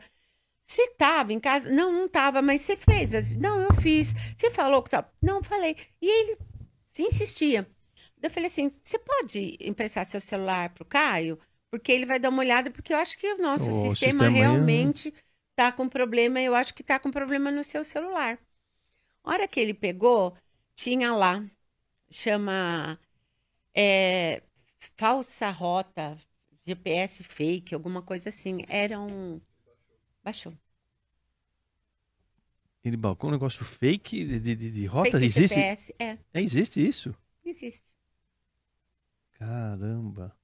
Ele, e foi, aí... ele foi profissional, então, no negócio. Só que. Ele foi é... profissional do errado, né? Na verdade, é que, como é um fake, é um, um pirata, ele não funciona 100%. Agora precisou mandar para Israel para o cara analisar, ficar uma semana mexendo no sistema dele, onde que estava o erro. Entendeu? É, então ele colocou aquele negócio e aí não funcionava direito e bagunçou tudo. Não, é, porque ele ficava na casa dele pôr na rota. Ah, e ficava em casa ainda? É, por isso que ele ficava e punha KM. Que coisa. Mas ele fez isso três dias, não fez mais que. Porque a gente pega, Sim, né? Pega. Como a gente acompanha. É. Mas deu. sempre tem um que quer dar um gato, né? Não tem sempre. jeito, né? Não tem. E aí a gente só pegou o celular, mandou ele já descer, pediu pra menina fazer. E aí o Caio já desceu, pegou as coisas do carro. Só que aí não arrumou mais emprego na área, né? É, no área já fica marcado, Dá tchau pro né? setor, né? Dá tchau pro setor, exatamente. E o menino muito bom, gente. É, Caiu é, na essa coisa assim, de alguém que... É, pro lado de RH falando, né? Sai, pode sair de uma oficina, sair de uma empresa, mas não, não queima a ponte, né? Não é. destrói a ponte, né? Faz, tudo Porque bem, beleza, é um natural. muito bom, é muito dá bom, oportunidade. Mas, é muito, mas ele é da oportunidade, mas ele é muito próximo, você acaba se conhecendo mais. Então, passa de um lado para o outro, mas não, não destrua a ponte, né? Não, não quebra aquilo, né? Você pode um dia ter, precisar voltar, né? Exato, é. tanto que a gente, óbvio, obviamente que não vai falar nomes, mas eu, tem gente que é ruim no setor. Eu tenho certeza que chegou uns 5, 6 nomes na cabeça de vocês aí. Cada, todo mundo sabe quem, quem é quem no ah, setor. Ah, sim, tem, tem. Ah, se conhece. Tem, claro. Como você conhece os bons. Como você conhece os Como bons. Como você, e... quando alguém. E você liga... tem gratidão até hoje por esses bons, é o caso com né, é, é, é na citou. DMC, para mim principalmente, eles ligam muito de fábrica. Olha, eu tô com o currículo de tal pessoa. Tem gente que eu falo assim na hora, contrata. Contrata, é. porque, sabe, é pessoa que você vê que é esforçada, que é bom, que precisa trabalhar, que assim, é gente que você sabe que, sabe, é. vai dar certo. E como tem esses aí que. É. E aí disse para vocês, né, que é um, por exemplo, com a lei trabalhista brasileira, né, com todas essas complicações, você contratar, descontratar é uma coisa assim que vocês vieram uma expertise, né? Vocês têm, né? Uma coisa, porque toda empresa fica preocupada, né? Sim. Até com o seu funcionário da sua casa, né? É, pô, e agora vai entrar, vai entrar, vai, botar no pau, né? Que, que, Sim. É, sempre todo mundo fica meio agoniado. Puxa, vou ter que mandar embora. Ou tristeza, ou, ou pelo lado ruim, mas o lado do medo que pode acontecer depois, né? E vocês querendo uma expertise nisso, e, né? E assim, qual é a nossa preocupação? É. é com as fábricas que a gente representa, porque tem a responsabilidade solidária. Então, se algum promotor é, entra com processo, a fábrica tem a responsabilidade solidária. Entendi. Então, em 30 anos, é assim, a, a DMC tem quase nada de processo. Porque, assim, a gente paga rigorosamente em dia, tudo que a gente promete lá na entrevista a gente cumpre. Sabe, é tudo muito certinho. Tudo certinho. Né? A gente tem, combinado, foi cumprido. Ali, a né? gente foi... tem um departamento jurídico, né? Entendi. A gente tem, ó, assim, a gente, a gente, tudo é muito respeitado, tudo é muito certinho. Inclusive, é, por coincidência, o ministro do Trabalho é, é, meu cunhado, o Sérgio Pinto Martins, é cunhado do Marcelo, é casado com a irmã do Marcelo. Ah, é? Mas não é por isso. Sempre a gente teve advogados uhum. na família, mas assim, a gente trata tudo muito corretamente, né? A gente deita e dorme a vida inteira. É. Então, Eu mandei gente... até pro grupo de um, um podcast do Inteligência Limitada com o Clóvis, professor Clóvis Barros Filho. E ele conta muito legal, acho que eu mandei no grupo, mas depois eu mando para você desse, muito legal que conta dessa... A gente fica pensando o que eu fiz ontem, o que eu vou fazer daqui a pouco e não, não, pensar agora. Agora, né? Não, não, não curte agora aquele momento, né? E ele conta muito engraçado o seguinte, pô, você entrou na escola e quando você entrou na escola, fala, putz, se você não estudar, você não passa de ano. Então a criança fala, pô, mas se eu não passar de ano, então se eu vou ficar um ano inteiro aqui para passar pro ano que o ano que o próximo ano então vai ser um negócio Pior. fantástico, não, fantástico, você tem que passar um ano para passar de ano pro próximo. Caramba, que bacana. Então vamos lá. Aí chega no segundo ano, fala, olha, quando chega no segundo ano, fala, bom, é o segundo ano. Ó, se você não estudar, você não passa pro terceiro. Oh, caramba. eu entrei num esquema aqui, Martim, que agora não saio mais. É, você não sai nunca mais, né? Aí o terceiro ano, quarto ano, é faculdade, é formar, é você começa com estagiário, com promotor. E aí que chegou 80 anos, fala, mas caramba, meu, cadê, cadê? A, cadê a felicidade? Cadê o pote tô, de ouro? Cadê o pote de ouro que eu tô procurando? mas ele falando é muito engraçado, vale a pena assistir, quem tiver entrou no ah, podcast. Ah, é, ele é muito engraçado, ele é um professor, fiz um curso com ele uma vez. E ele falou, pô, mas eu entrei num esquema que me enganaram e agora eu não. Não sai mais. Não sai mais dessa, né? Entrei numa arapuca, né? E a vida é assim, né? Quando você chegar a 80 anos, você fala, putz, e agora? Cadê o, né, que você falou, cadê o pote de, ouro. de ouro, né? Não, é o caminho, né? O caminho que te traz a felicidade, né? Não é? Mas a gente vai atrás, né? É, exatamente, né? E, então, então você aproveita o momento, viva cada dia como se fosse o último, né? Mas a gente é, vai se é. motivando, né? Vai se motivando para ir. Isso. Que você falou, o menino vai pro segundo porque vai vir alguma coisa legal, depois é, já vem. Vai, e aí você vai não se para mais, motivando pra... mais, você não para mais não aquele para processo, mais. né? Aproveitando. Então, aqui. do João sempre foi. O João chegou como temporário, uma época, foi 20 anos atrás, né? Então foi tudo confuso. Se o João tem esse apelido sem procedimento, era também tudo. Nossa, documento, foi... carteira, não tinha. Aí foi indo, né? Foi indo. É, e... o, o, que a gente fala do João internamente é. Ele não tá aqui. Tem, tem, tem um problema para resolver. Ele resolve. Como resolve? Não, não, outro dia como. eu resolve. perguntei resolve. pro ele é muito... Alfredo, porque o João não dá palestra. Ele falou, mas o João não é técnico. Eu falei, como não é técnico? Ah, então ele é comercial. Não, não, ele não é comercial. Ele falou, ele é o quê? É. Ele é relacionamento. Eu falei, como ele é relacionamento? Se ele tá tanto tempo para mim, ele era técnico. É, é um, é, é, acho que da ele MTE, ele tem um é o dom mais conhecido da MTE, né? É. Ah, sim, ele é um RP, né? Um Relações Públicas, ele chama, ele mesmo se define, né? É um cara que é um, tem uma, um dom, né, dessa habilidade que ele tem de se relacionar. Artista, Como né? você também disse. Você é um RP, né? Você tem toda a formação dele, a parte de marketing, mas você é relações públicas puro, né? Quem é que não conhece a Dirce, né? Deixa eu, vocês estão falando de tempo, andando. No comecinho do podcast a gente conversou sobre como a DMC entrou no setor, a cultura era de dar brinde pra caramba, e depois, com mudando a mentalidade, o mindset, foi conseguindo puxar mais para a parte técnica, da informação técnica e serviços, e, a, e os mecânicos enxergarem valor nisso. Tanto que hoje, em algumas regiões do Brasil, ou uma, uma maioria do Brasil, se você chegar, meu, ó, tó esses brindes, tchau. O cara, não. O que, que, você vai me dar de técnica? Cadê o seu catálogo? Isso, o que, que você pode me ajudar? Ou seja, de fato a mentalidade mudou. É. Agora, Dirce, 30 anos já de experiência da DMC, sei lá, nos próximos anos aí, 5, 10 anos, você enxerga mais alguma mudança no sentido de técnico? Para onde você acha que o mercado de promotor está indo? Quais são as tendências? Que o, dono da oficina também está mudando, está tendo a sucessão, enfim. O que, que você acha? Para onde que vai esse setor aí, nessa parte de promotor? Vamos esperar setor? o João? Podemos esperar. Podemos. Uma coisa você falou Essa do. Pergunta é boa. É, cuida. Obrigado. E você. Viu? Pergunta boa. Não, tá vendo? Tá vendo? Não é só de tragédia que a gente é, vive. Não, só, não vive mais alegria. Eu teria te mandado embora. Deixa o pessoal curioso, né, o que você fez. Mas uma coisa, Rafa, que a gente começou, a gente aprendeu, é um momento que passou o mercado mudando, mas você, quando você dá conhecimento, eu vou dar essa caneca de brinde para isso e vou dar um, essa informação sobre promoção, né? Isso aqui é, é um negócio que é aquele momento legal, mas depois ele você pode perder, você usa, estraga, acaba. Mas o conhecimento jamais alguém vai tirar de você. Já, aquilo entra no teu processo de conhecimento, aquilo provoca novos conhecimentos, que o brinde, ou aquela é legal, é agradável, é gentil, é, né? Você dá um, mas ele, ele, ele é curto, ele é raso. Quando você leva conhecimento para as pessoas, as pessoas se transformam. Aí realmente é, e aí isso o mercado foi nessa época disso, começou esse processo, o mercado também estava querendo outra coisa.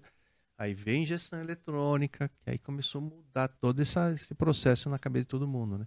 Então, quando você adquire conhecimento, você se transforma, realmente você provoca uma mudança na, nas pessoas. Né? Eu acho que a MTE foi pioneira nisso. É exatamente. Com muita informação. Muita, muita. Informa muita informação. Até hoje, todo mundo fala. É, todos, é. Onde que você visita, tem catálogo até hoje, tem, tem informação, tem oficina do saber, tem o 0800 e, e tem tabela de aplicação e tem tudo. Tem, tem bastante coisa. Tem né? bastante coisa para informação mesmo. Eu acho é. que é a empresa que, que era. A, é, e que a cabeça da MT pensa assim. É, e continuou. É. Né? Porque a maioria das fábricas mesmo que tentaram. É. Em 92, as primeiras palestras nossas já falava do sistema de arrefecimento. A gente fabricava dois produtos do sistema. Não fabricava radiador, não fabricava bombada, nunca fabricamos. Mas, mas falava, do, sistema falava do sistema como um todo. Aqui era fundamental, por exemplo, ensinar, falar ao mecânico, faz a sangria, você não tirar o ar do sistema, ou não aperta, né? É, vai atrapalhar todo o funcionamento. Então a gente sempre pensou como um sistema, né? Sempre foi levar essa informação. E na injeção eletrônica a mesma a coisa. Mesma... Tudo, né? Mas o Rafa fez uma pergunta, e a disse elogiou a pergunta até. Pode o Rafa. de novo a pergunta. Qual que seria? E aí, para a gente discutir junto é. aqui. Você... Não, só para o João escutar, resumindo a pergunta. A gente já comentou, né, que a DMC acabou ajudando a parte da mentalidade das oficinas, deixar de querer um pouco do, da parte de brinde, mais parte técnica. E 2022, com sucessão das oficinas, comportamento mudando via redes sociais, enfim, toda essa loucura que está acontecendo, para onde que a DIR se imagina que vai o caminho dos promotores dessa parte do nosso setor, promotor técnico, visitas, relacionamento, enfim, mais ou menos isso. Pergunta longa, hein? Vamos por partes. Uma coisa que tem mudado muito, que é assim, nem todo filho de mecânico vai continuar na oficina, né? Alguns sim, outros não, né? Porque eles estão estudando. Então, muitos, é, os mecânicos, mesmo os que estão agora, os filhos continuaram. Agora, os filhos desses filhos já não estão. Isso vai também para o varejo, né? Eu, eu conversei com o mineiro lá do Castro e ele está lá 30 anos como balconista.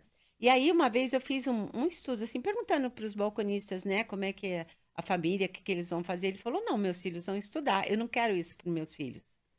Então, como é que forma agora, né, esse pessoal? Como é que forma os balconistas? Que Aí, vai continuar precisando, né? Claro. É. Então, é eu pegar um menino leigo do estoque, põe lá no estoque, vai aprendendo peça, depois traz.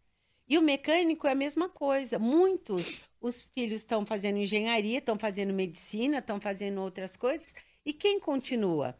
Tem que pegar a gente do Senai, que é aquela pessoa que gosta, que foi fazer Senai, e aí vai para uma oficina. Então, você vê como que estava mudando. Antigamente era de pai para filho. É, mesmo a DMC, a gente, eu tenho dois filhos. Uma menina de 26 e um menino de 22. A menina fez publicidade, propaganda na FAAP e está morando nos Estados Unidos. Está trabalhando na área e está lá. Um dia, quem sabe, ela volta e assume. O menino foi fazer economia, fez na AGV, ficou um ano, aí saiu e está fazendo SPM. Não sei se ele vai ou não cuidar É, é gozado que os dois estão mais ou menos na, na, área parecida que a sua, que você fez, né? Mas não, né, Mas não, não tem necessariamente vai, vai continuar na DMC. É. é. Você não tem essa certeza. Não tenho essa certeza. Mas uhum. é a mesma coisa do mecânico, né? Do, do balconista, que é um cara, será que tem essa sucessão ou não? Então, isso também não dá para saber. A gente sabe que vai continuar, mas não sabe como. O que eu acredito é que vai profissionalizar o setor. Se não for o, o, mecânico, vai ser gente do Senai. Se não for o filho, vai ser. Se não for o balconista, a, a, o varejo hoje ele está se profissionalizando. Então ele vai pegar alguém e vai treinar e vai profissionalizar e o balconista sempre vai existir. E a tecnologia que ajuda muito, né? Que tem hoje tem acesso. Então catálogo eletrônico, os sites, as empresas trazendo mais informações, isso vai formar né? Os podcasts, os treinamentos online. Então, isso está formando, isso está ajudando e está aproximando mais esse público da informação. Então, isso sim é, vai mudar o nosso mercado. Com, com informação que você consegue se profissionalizar. Só é. com isso. Você vê mais ou menos indo, sei lá, para o caminho que, que as farmácias tomaram, talvez, não sei perguntando. Sim, a gente vê pelas redes, né? Redes, então, supermercados, todo o mercado de varejo como um todo, né? Você vê é... o grupo Comolate, né, com o Pit Stop. Com loja, é, e, outro, e outros setores também Outro... que você vê. Você vê o trabalho do, do relacionamento, né, daquele vendedor, balconista, que a gente pode chamar, é, se transformando, porque hoje você tem a tecnologia a favor desse caminho, né? E aí conseguir dentro dessas empresas ter um plano de carreira, né? Eu começo o balconista, mas posso ser o gerente da loja, posso ser o gerente de uma unidade, gerente de várias lojas. Né?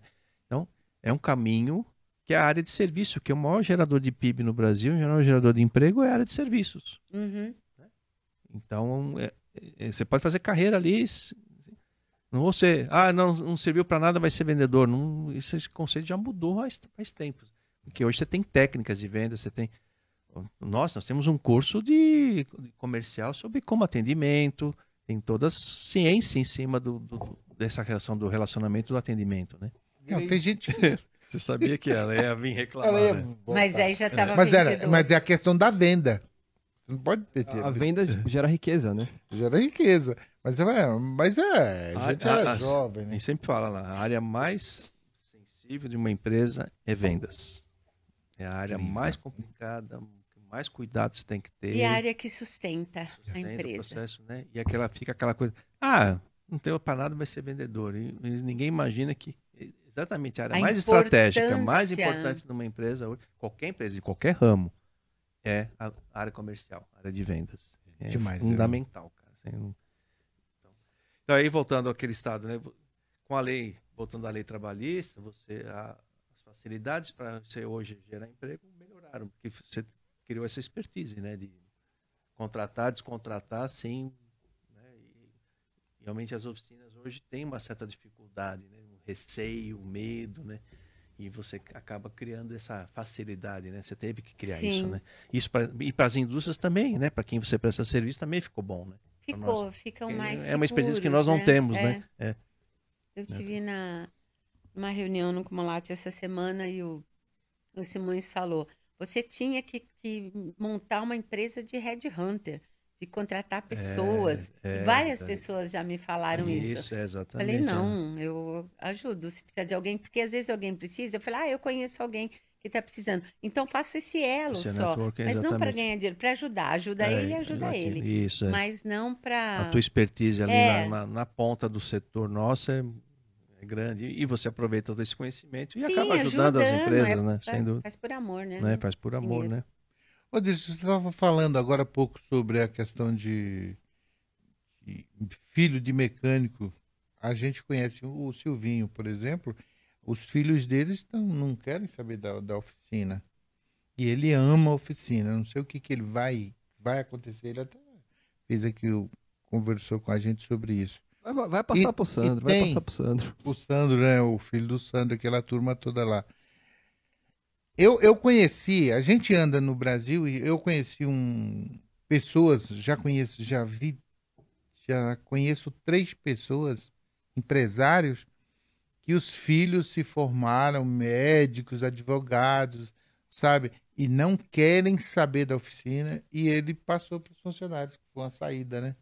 Também é uma outra saída, exatamente. É... Você profissionaliza, você... Uhum. Um dos maiores exemplos, assim, e a empresa ela continua no mesmo pique, na mesma alegria de, de receber o cliente, aquela limpeza, manteve uma é, chamada Motor Mil, lá em Maringá. Ele falou assim: Olha, eu aposentei, eu não quero. É um camarada, meus filhos não querem, estão nos Estados Unidos. E, e, e outro está na, na Áustria. É Áustria, né? Terra do, do. É, Áustria. E, e eu não quero. Eu, eu vou descansar agora. Vou passar para vocês, vocês me pagam um aluguel aí, mantém. E eu venho aqui de vez em quando, matar minhas vontades, mexer. Porque o mecânico tem essa paixão pelo carro. Sim. E o cara lá, ele, o Edgar, ele é apaixonado. Mas ele falou, cara, eu vou, agora eu vou tirar minhas férias, voltar e coisa e tal, viajar. E tá funcionando a Motor Mil até hoje. É, então. De uma forma grandiosa, como a Silvana. Como se ele tivesse lá. Como se ele tivesse lá. Mas isso é muito importante, é, né? Grande sonho, é, gostar, gostar, do que faz, né? gostar, né? Esse paixão, é o grande né? sonho, ter paixão. paixão. Então você falou até assim, ah, o Mica fala, não, não quero isso pro meu filho. Pô, mas a, a oficina deu para ele a condição dele dar um estudo pro filho. Isso. Agora, será que o filho gosta se ele gosta da oficina, por que, qual o problema de continuar na oficina, né? Ele pode fazer o que gosta é tudo se todo mundo encontrar o que fazer, né? a coisa que faça, realize a pessoa porque ela gosta daquilo, é, é o sonho de todo mundo, né?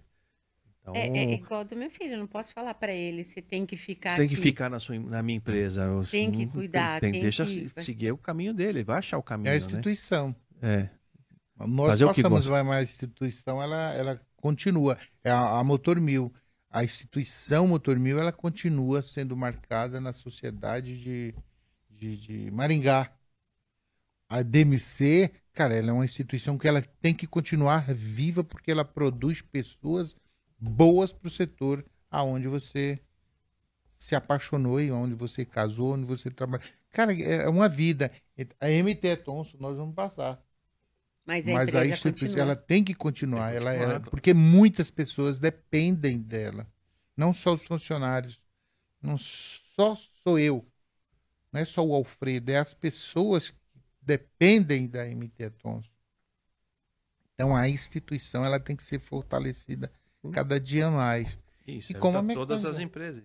Né? A empresa vai, tem, e o desafio hoje nos negócios, né, se você que tem 30 anos de empresa, é perpetuar, né? É.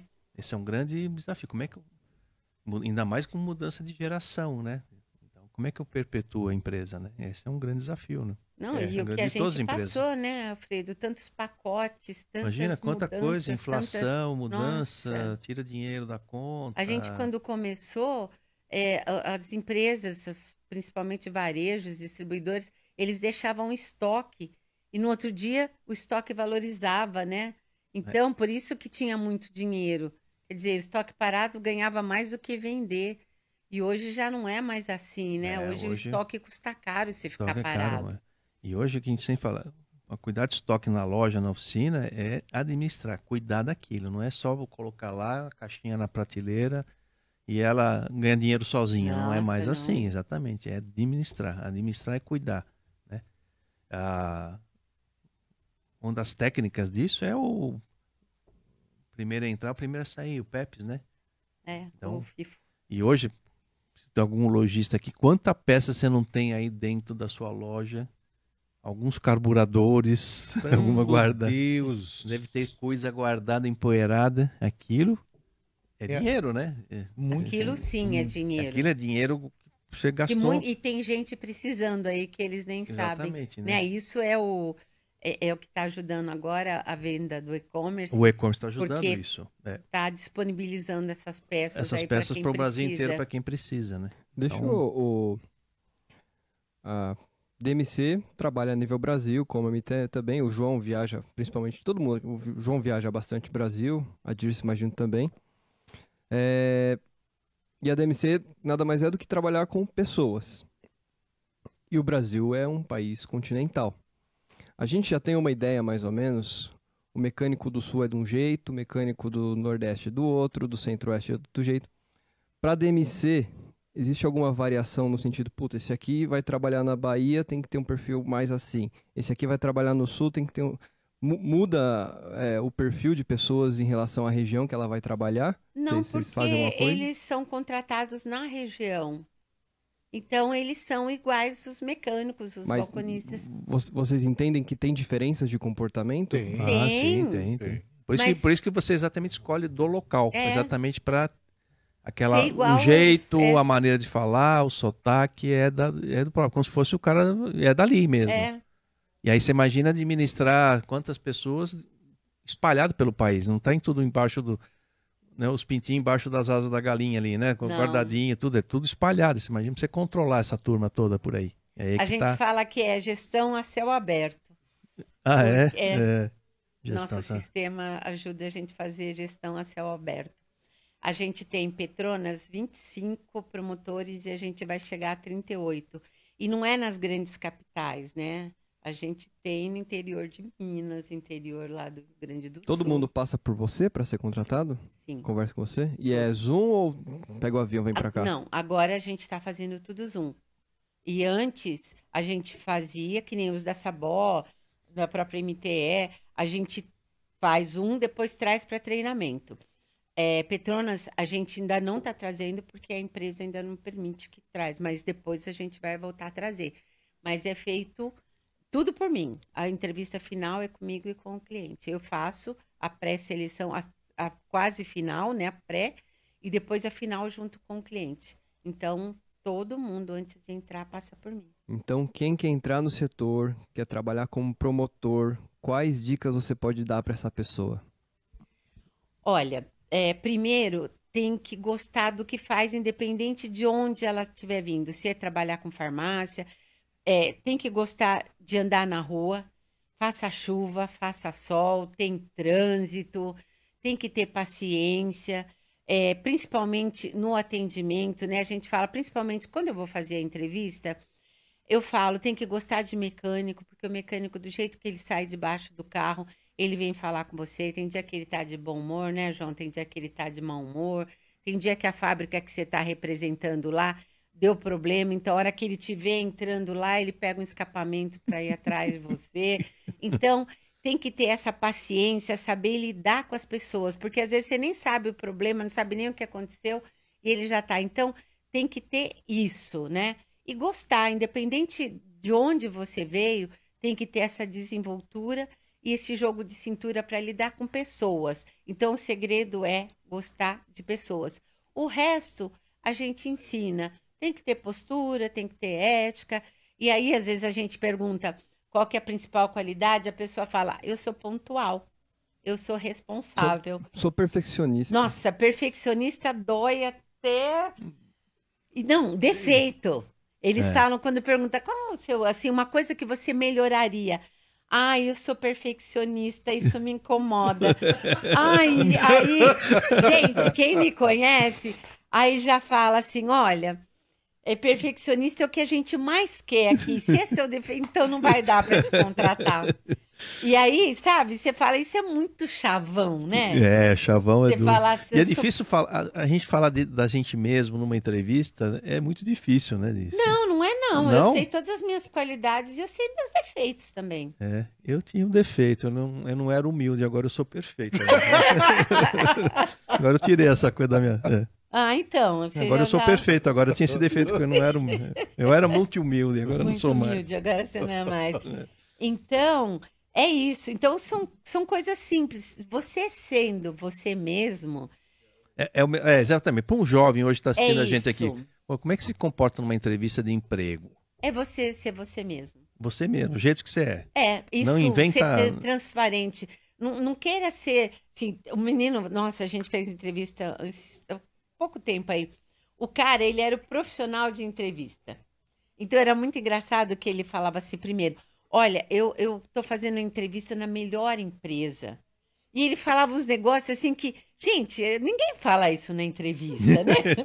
ele era um ator, né? Ele era um ator. Eu falei para ele, você é profissional de entrevista, né? Não, não dá, não, a gente não cai. Vai fazer um curso de né? teatro, é, alguma outra coisa, não né? Dá, não... É. Então, é assim, é você ser você mesmo.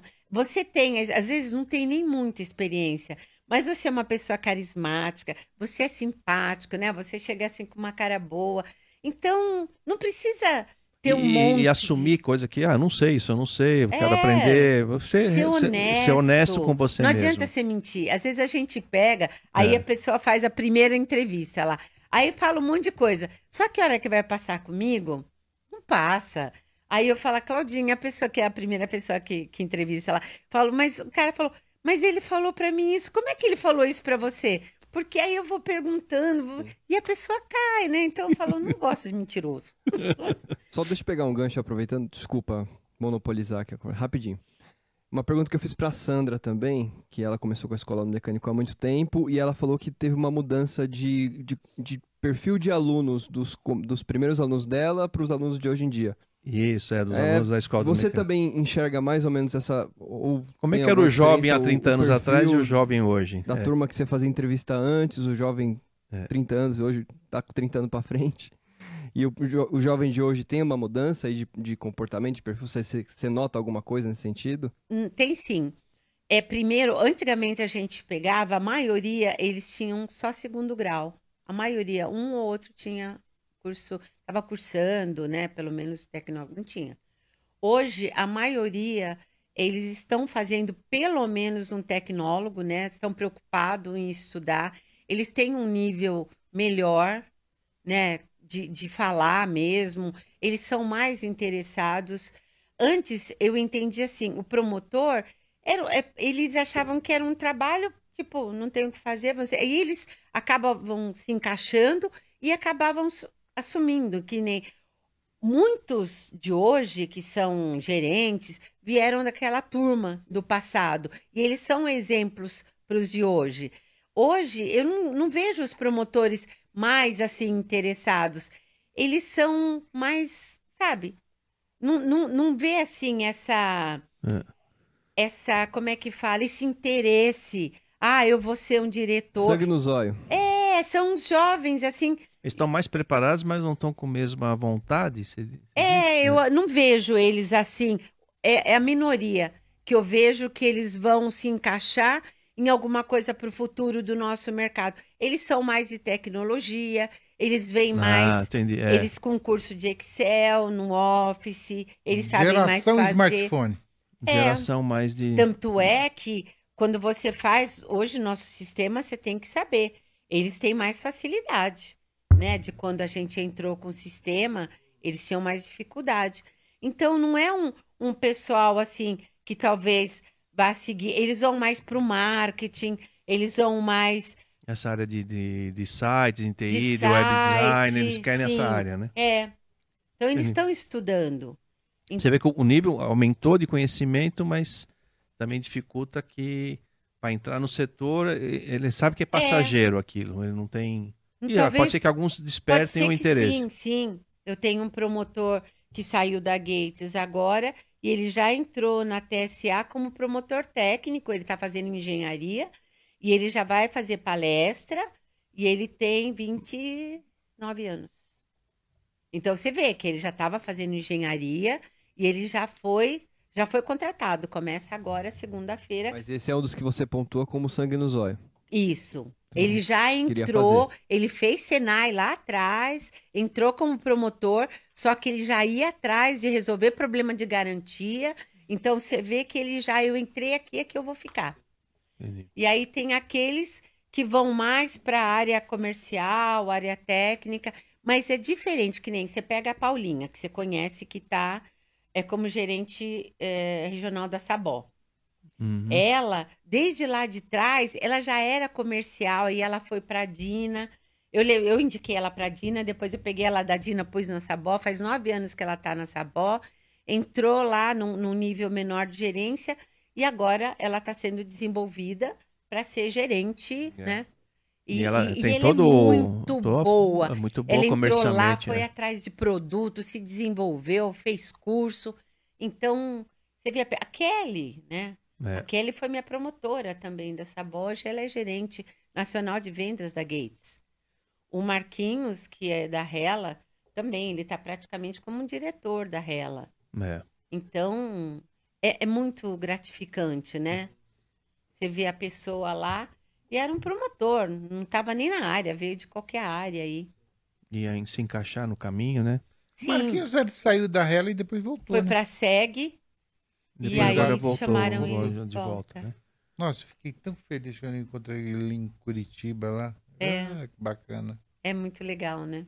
Muito é muito orgulho, muita gente fica muito orgulhosa é, disso, é, né? Exatamente, é. E assim, uma vez eu estava com o PC que ele foi da Dana, e ele era meio rebelde. Ele foi da primeira turma, quando a gente começou. E ele era rebelde, mas era um rebelde que queria fazer, que queria que as coisas acontecessem. E ele queria ir para Dana, ele queria de qualquer jeito.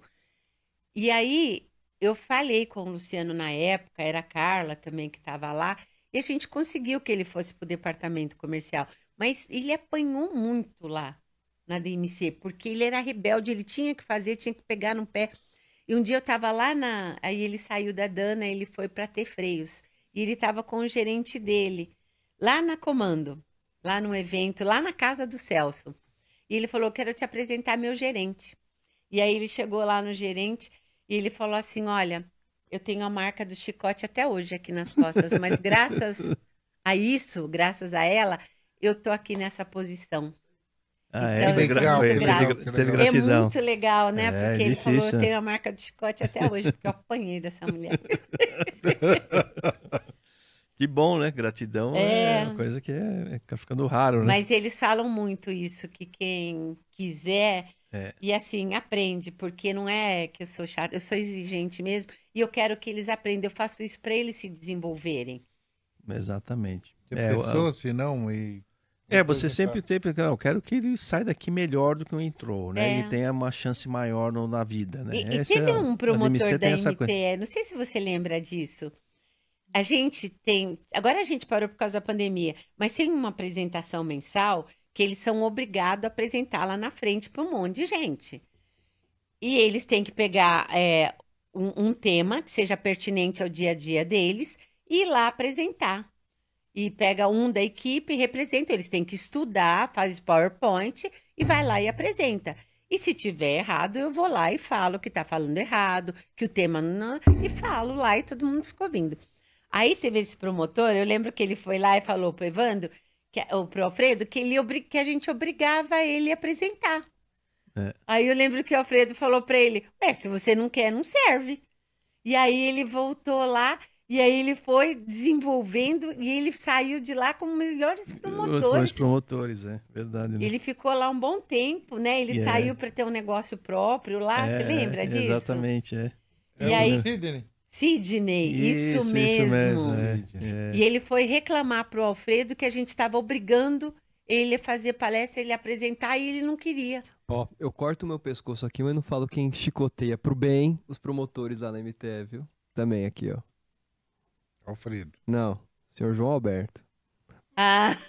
Ele pega no pé da turma também. Pega no pé, mas pega no pé pra... Pé no, não, os meninos falam muito entregar, bem dele. Pra entregar. Porque tem experiência, Sim. tudo, né? O cabelo branco mostra isso. Aí pega um, um rapaz, pô, gente, E o João nada diferente... mais é do que um promotor sem procedimento. tá vendo? Então é legal, o João pega Mas no é o exemplo, é o exemplo falar, do relacionamento, né? é o exemplo da postura, é o exemplo, né, João? O, o a gente Cid, fala, né? O, a sabedoria é com, com a vida, né? Você vai, dar, é, eu falo muito tempo, que é, é ralando, o expediente, errando, acertando, é o né? expediente. expediente né? Aí você pega um jovem. Sidney. Só para contextualizar, Clemes, promotor novo da MT Thomson lá na Bahia. Pessoal Isso. da Bahia, Clemes um tá aí para atender vocês. É, para dar uh, Que legal, aí. que legal. O, o Sidney, lembrando da época do Sidney, o Sidney nos ajudou muito no, na, na, na, na época da inspeção. Ah, é, inspeção veicular, né? Sim. É, Nossa, ele ficou excelente, é, promotor. Ele, ficou, ele, ele pegou, gostou daquela, saiu, daquele...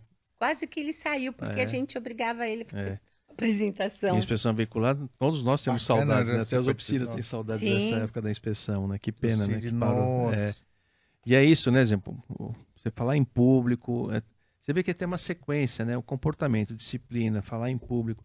São requisitos necessários para a tua profissão. Desenvolvimento da tua profissão.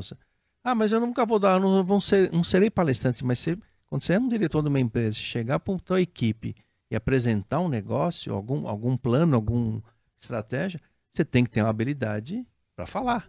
Chega lá na frente e não consegue, a tua ideia não vai ser transmitida da maneira que, que até pode ser boa, mas não parece boa, porque está mal apresentada.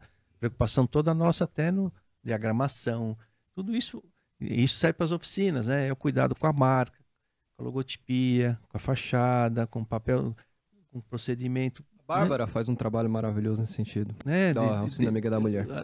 Organiza esse negócio, né? Que, ah, mas é bom. Olha, tanto o sucesso da Apple era o, o detalhes, o design. Ele, ele detalhe. detalhe. detalhe ele fez e, e, o que ajudou ele foi fazer um curso de caligrafia. Quem leu a história dele, estude caligrafia. Ele aprendeu.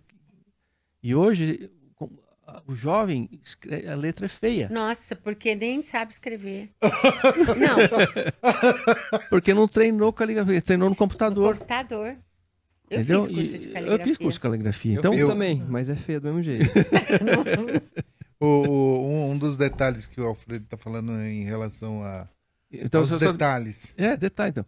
E, você sabe que ele criou, aqui não você abrir a caixinha do iPhone, ela tem um tempo de abertura. Se puxar, você não consegue. Ela hermética. vai abrindo. É quase hermética. É quase hermética. É, Por quê? Porque ele tempo tem aquela ansiedade, tem que demorar bastante tempo para você abrir a caixinha, porque sei lá tem um iPhone. E até isso ele pensava. É, é detalhe. É então, para você abrir uma caixa de iPhone, pode ver, ela demora. É, é para aquele momento ser muito especial. Você Puta, suspirar. você suspirar e aproveitar aquele momento de abrir a primeira vez a caixinha. Você vê, é uma coisa de doido, né? Então, então cuida dessas coisinhas, cuida desse carinho, desses detalhezinhos, né? Então, é, e aí, é para o promotor fazer a apresentação, pô, eu lembro da nossa equipe, alguns, né? O Betinho, tinha preocupação, né? Betinho Mas depois você vai. Aquilo depois é mais, um, boca, mais uma ferramenta. a primeira gravação do Betinho? Eu tremia o queixo aqui, batia, quase quebrou os dentes, tanto bateu o queixo. Mas aquilo vai te dando Hoje mais um dia, requisito, né? mais um requisito para qualquer, então, mais uma ferramenta que você tem na mão, né? Só, é a só... língua, é o coisa, o comportamento, é fazer a apresentação. Só para encher a bola do Betinho, ontem a gente estava na fábrica em Jaguariúna, quatro vídeos super técnicos. Ah, assim, assim, assim, assim, assim. Mas é importante esse é muito suporte, legal. né? E, e 48 minutos conversando. Mas o detalhe, a riqueza, o que mais me chamou a atenção quando eu entrei na MTE, quando eu entrei, a primeira visita que eu fiz na MTE, na, na, na no Fabril mesmo, onde eram produzidas peça, as peças, número de rastreabilidade.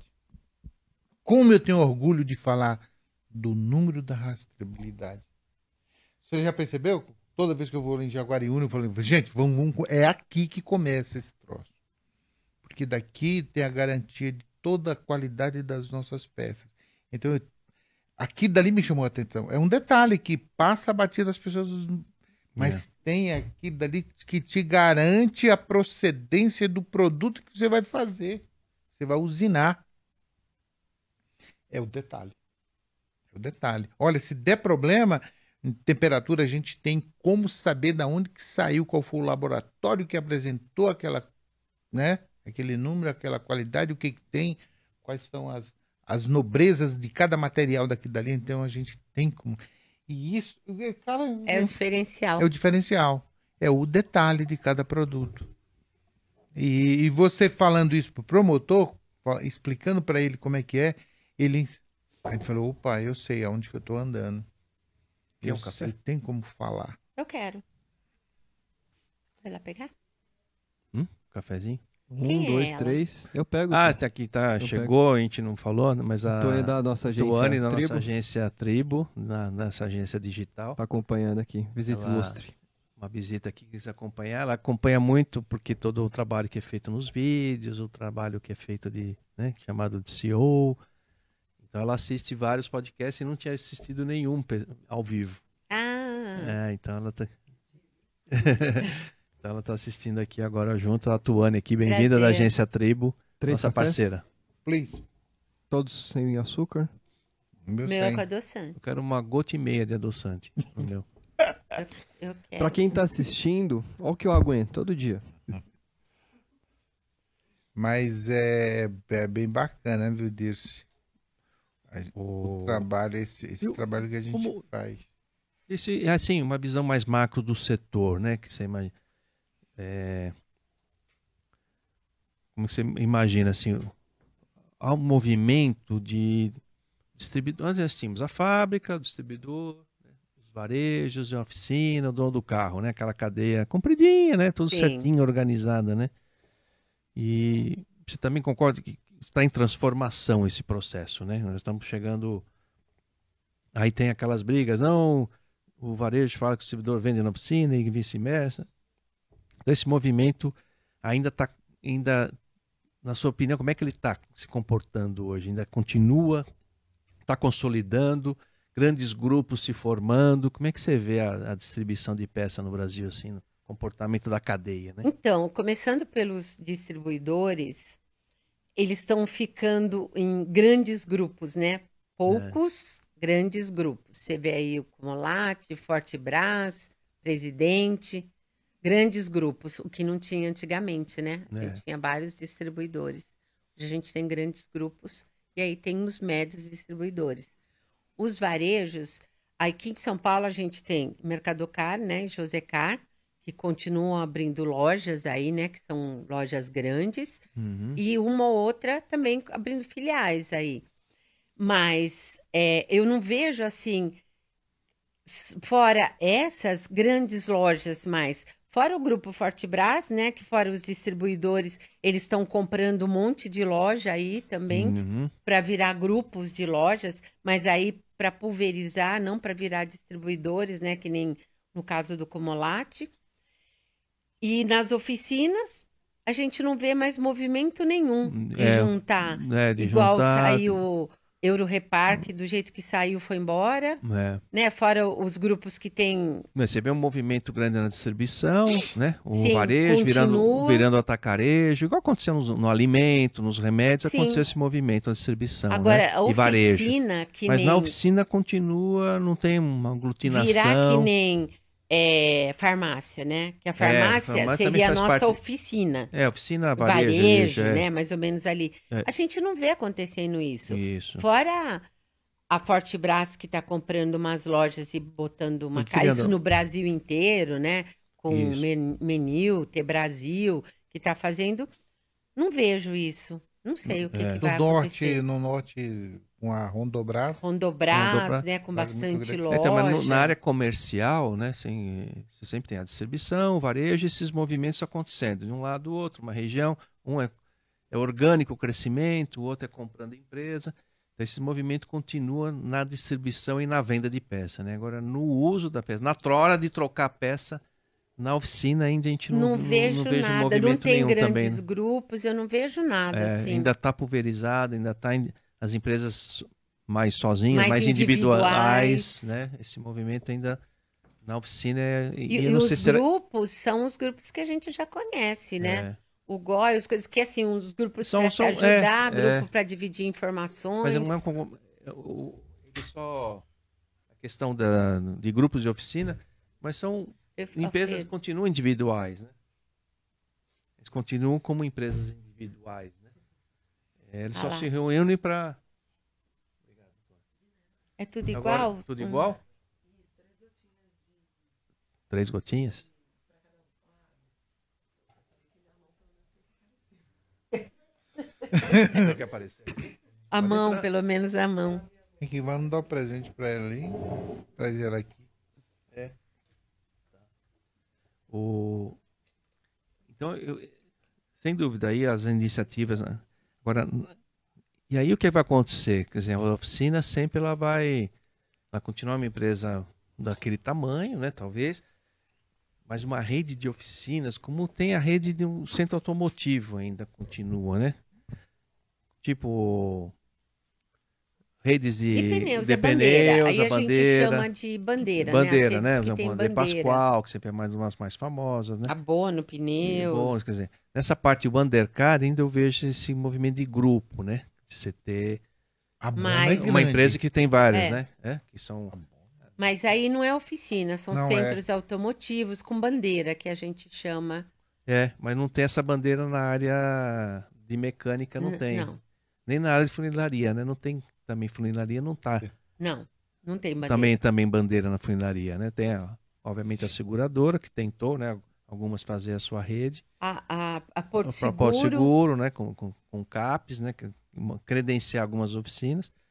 Vejo mais na área mecânica, mas também tem na área de funilaria, né? Esse, esse CAPES. Né? Ah, tem, não? Não sei também, acho que não, é só área sei, mecânica. A gente está atendendo a Centauro agora que tem funilaria, mas eu não tenho visto, não. É. Pelo menos. Dizer, então, será que um dia isso vai acontecer na oficina? É uma pergunta que fica essa dúvida. Se Eu movimento... acredito que sim, Alfredo, porque precisa.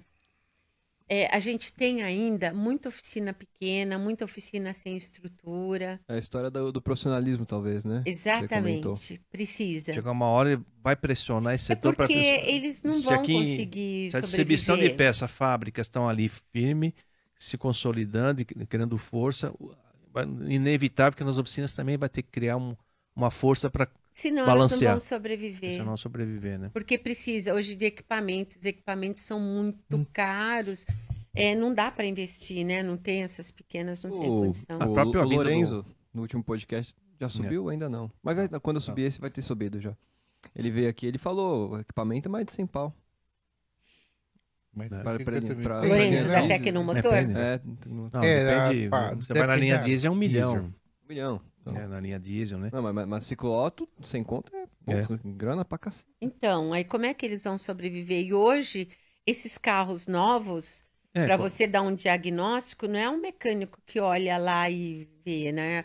Precisa ter o equipamento para dar o diagnóstico. Correto, não, e, o pro, o, e a mudança e de carro híbrido para elétrico também, já vão te perguntar isso já já, mas um, também exige outro conhecimento, outro equipamento, né? Um dos problemas aqui que a gente fala sempre até nas nossas apresentações do encontro técnico é, é que o mecânico hoje ele é um herói porque ele não, é, não é um ele não compra um scanner não existe um scanner que pega todos os carros e eles trabalham com, com multimarcas, então é complicado. Então os caras têm que ter vários scanners. Tem oficina que tem oito.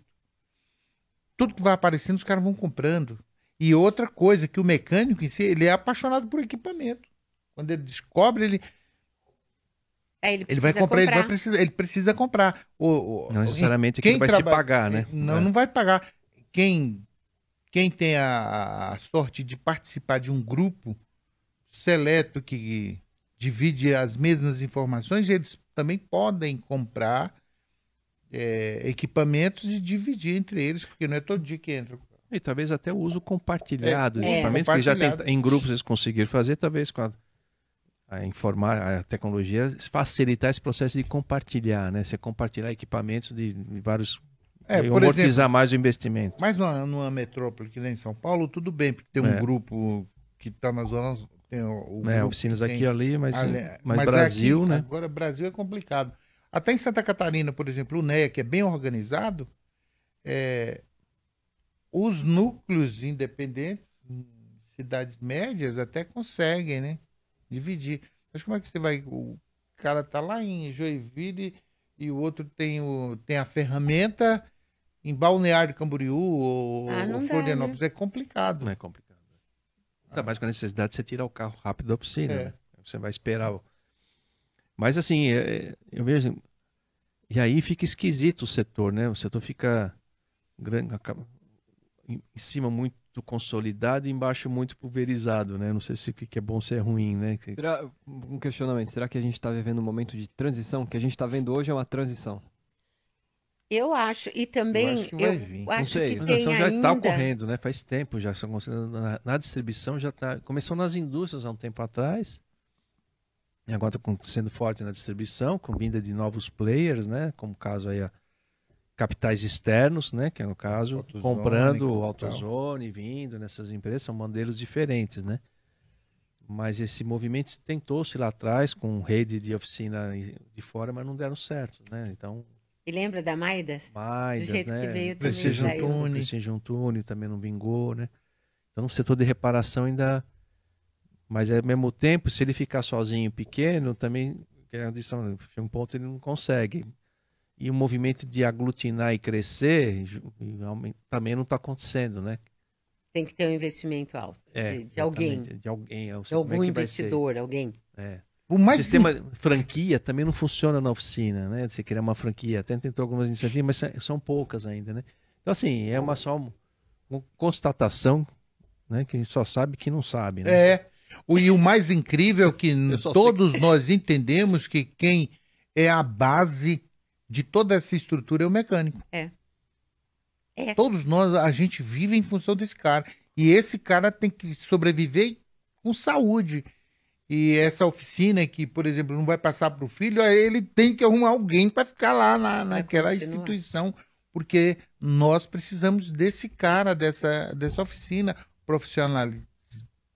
É, é, profissionalizar o máximo possível, capacitar ele, porque senão nós estamos fritos. É, eu estou falando aqui de toda a cadeia. É. Tudo, não, tudo. Eu, e o dono do carro também, não tem onde levar tudo, o carro. Tudo, tudo, é aquilo que você sempre fala. É. O, o, o, caminhoneiro para o Brasil em três meses e o reparador em seis. Então, olha a importância. Na, na pandemia, setor. né? Todo o trabalho em ambulância, a oficina virou serviço essencial, essencial. para manter a manutenção de veículos de transporte, ambulância, polícia, alimento, tudo. tudo alimento, tudo. tudo. Como é que chega em tudo isso? É, depende então, do transporte. Do transporte. É né? incrível. É... é. Graças a Deus que eu trabalho numa indústria, uma empresa, uma instituição que é, ela valoriza muito esse, essa pessoa, esse mecânico, esse, esse cara que fala com o dono do carro. Sim. Então é, ela valoriza muito. Você é testemunha disso e você também fala com esse cara. Também está na, na área aí de, de, da gente de valorizar muito mais o mecânico. E é lógico que todo, toda a cadeia, né? mas é, é a base de, de tudo é esse cara. O... o que, que você acha do carro elétrico no Brasil? Essa é uma pergunta que a gente faz. O que você acha qual é o movimento que vai acontecer? Você... Eu acho que vai acontecer, mas eu acho que demora. Né? Demora, acho que uns bons anos aí. Até Entendi. pela nossa cultura. É.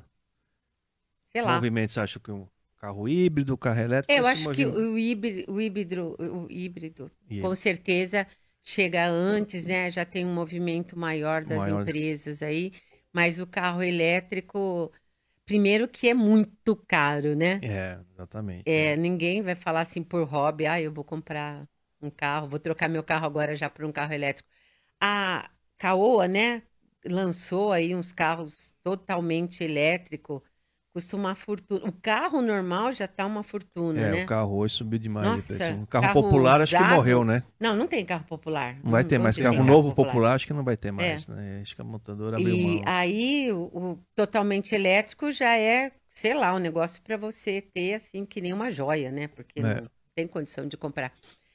E, e, o nosso mercado ainda tem muita peça do carro a combustão, carro injeção, carro normal aí, por muitos anos, né? O que, que vai ser das fábricas? Eu acho que vai começar agora um processo de planejamento daqui, sei lá, uns 10, 15 anos, de ter. Pelo menos aqui no Brasil. Acho que fora, é. sei lá, na Europa tem lugares que eles estão falando que daqui não sei quantos anos vai ter que parar o carro a combustão, que vai ter o carro aí elétrico. Mas aqui, eu não sei, o que, que vocês pensam? É, é, a gente é o seguinte, cada país vai ter o seu seu é, é modelo é aí, né? Depende da, da sua energia, como ela é gerada, do, do, do, que você tem de recursos naturais, né? Então. Inclusive para carregar, né? Sim, o carro não adianta colocar numa tomada que você está queimando diesel para gerar. É, para carregar. Nós escutamos. É. Não vou citar nomes, obviamente, mas teve um lançamento de uma montadora com carro elétrico num local e a pessoa estava lá que contou para nós e, e tinha um, os estantes. lançamento para imprensa, Para né? imprensa dos carros, só, só jornalista, jornalista tal. E ele contou. E, e, era um stand grande, tampado, tá bonito, tô carregando os carros, fazendo teste. E atrás do, desse local tá cheio de gerador a diesel. Para gerar energia para alimentar o carro, né? Quer dizer, não faz sentido, né? Nossa. É, não, não faz sentido. Você queima um negócio, o carbono, né? Então, assim, essa discussão do, do é, ela vai ser muito, sim, vai ter um pouco de tudo, acho que vai ser. Eu acho que o modelo brasileiro ideal seria um híbrido, um híbrido, com etanol, que já tem isso, já tem a distribuição, já tem o... Qualquer lugar do Brasil Mas a gente tem muita defasagem ainda, né? O etanol, o álcool, quando lançou, era para ser uma coisa barata. E daí virou, sei lá o que, né? Não teve investimento. Não Vocês pegaram o álcool menos de um real, né? Centavos Sim, era Sim, era é, assim. tudo foi crescendo o preço, pegaram. né? O que, que ele quer dizer? Ô, oh, Rafa. Derrapei, é, né? É, eu peguei, A gente vê. É, assim, começo do século era só açúcar, né? Nem, é a pinga, né? A cachaça. Então, vocês né? conhecem os senhores feudais e... e. Então, assim, o etanol foi um projeto que, bem no momento que era a crise do petróleo, nos anos 70, né? Tá necessidade. E depois o movimento do pré-sal também desanimou o pessoal, né? Claro que tem, ah, quando o açúcar está baixo vende álcool, né? Mas o projeto pré-sal, né, de petróleo também tirou um pouco de investimento e políticas de para incentivar mais, continuar com o etanol, que é o e hoje tá, essa discussão está vindo muito forte, né? Você já tem um elemento que Sim. que você já fecha o carbono, porque você planta, faz a planta, fecha o processo todo. Então, e tiraria a independência, é, né? Independência, do... ver o que está acontecendo na Europa. A Europa agora está autorizando a queimar carvão novamente. O carvão é, é, o que mais gera CO2, que é o gás efeito estufa. É o, é o pior e está voltando a queimar. porque por causa da briga na, na, na guerra, né? Então essas coisas assim, cada país vai ter seu modelo, seu formato, né? Acredito. Mas o objetivo não é eletrificar, e sim descarbonizar. Então podemos esquecer isso. Então é abaixar o carbono, CO2, é, né? Se o, o, etanol Se você faz por um, substitui... você faz pelo etanol ou faz por um, né? E se pegar com questão de rendimento, né? Um carro a combustão interna é, é menos eficiente do carro de um motor elétrico. Isso questão física, não tem jeito, não dá para ele gera é mais, é mais eficiente o motor elétrico. Só que o problema é a bateria. Aí você cai no problema da bateria, que aí você perde toda a eficiência do carro devido à bateria, o peso, o mineral, né? Então, por exemplo, um carro é hoje elétrico, um carro normal hoje usa 14, 15 quilos de cobre. A fiação, tudo uhum. mais. Se ele for para elétrico, ele vai para 80 quilos. Nossa. Né? Então. E aí, para você tirar o só cobre? de cobre, não estou falando de bateria, só o uso só do cobre. cobre. É. E o cobre, você desmontar uma montanha de cobre, você só aproveita 1%, só vira cobre, o resto você joga hum. fora. Vira um buraco que você não serve para nada, joga aquilo fora. Né? Então é um negócio que assim não, não faz sentido, né? Aí, por que, que vale a pena? Para o meio, né? meio ambiente, para tudo. Então, o a maior local de cobre do, do Chile, que é o maior fabricante de cobre, ou que tem, que tem mais cobre, ele está no deserto. E para você extrair o cobre, você precisa de muita água. Só que você está no deserto. Sabe esse negócio? Não, não, fecha a conta, né? Não fecha a conta. Né? Então, essa doido, é coisa de doido, né? Então, assim, é assim que a gente passa. Qual o caminho do brasileiro, que eu acho que já está feito. Já, vamos dizer, ah, o compromisso do Brasil em baixar CO2 já está feito, que é o etanol com híbrido. Não precisa fazer mais nada, teoricamente. Né? Só que tem matrizes de as é. montadoras que vão fazer o carro lá fora elétrico. Como vai fazer outro aqui? Também não justifica. Ué, né? Mas se não, sei lá, pode mas ser aí que depende tenha do preço. Você não vai vender porque o carro é caro, né? também. É. Não vamos então, poder obrigar a gente a ter um carro se a gente não pode nem pagar. Nem pagar, exatamente, né? O carro hoje vai ficar uma, um, um bem que vai custar muito caro, né? E nem então... tem é, mobilidade, né? Não é que você pode pegar um metrô, pode pegar um ônibus, pode. É. Outro dia eu vi uma pesquisa do que qual que é o maior modal brasileiro numa grande cidade como São Paulo, né? Qual, qual o maior meio de transporte que existe hoje, que as pessoas mais usam? Ainda o maior percentual é a pé. É mesmo? Pessoas se deslocam mais a pé do que qualquer outro meio. metrô, trem, carro, táxi. Pessoas se deslocam mais é a pé. Na Faria Lima é patinete. Não. Era, ah, né? é lá é. na, na High Society, né? O povo vai Olha, não entra nessas polêmicas.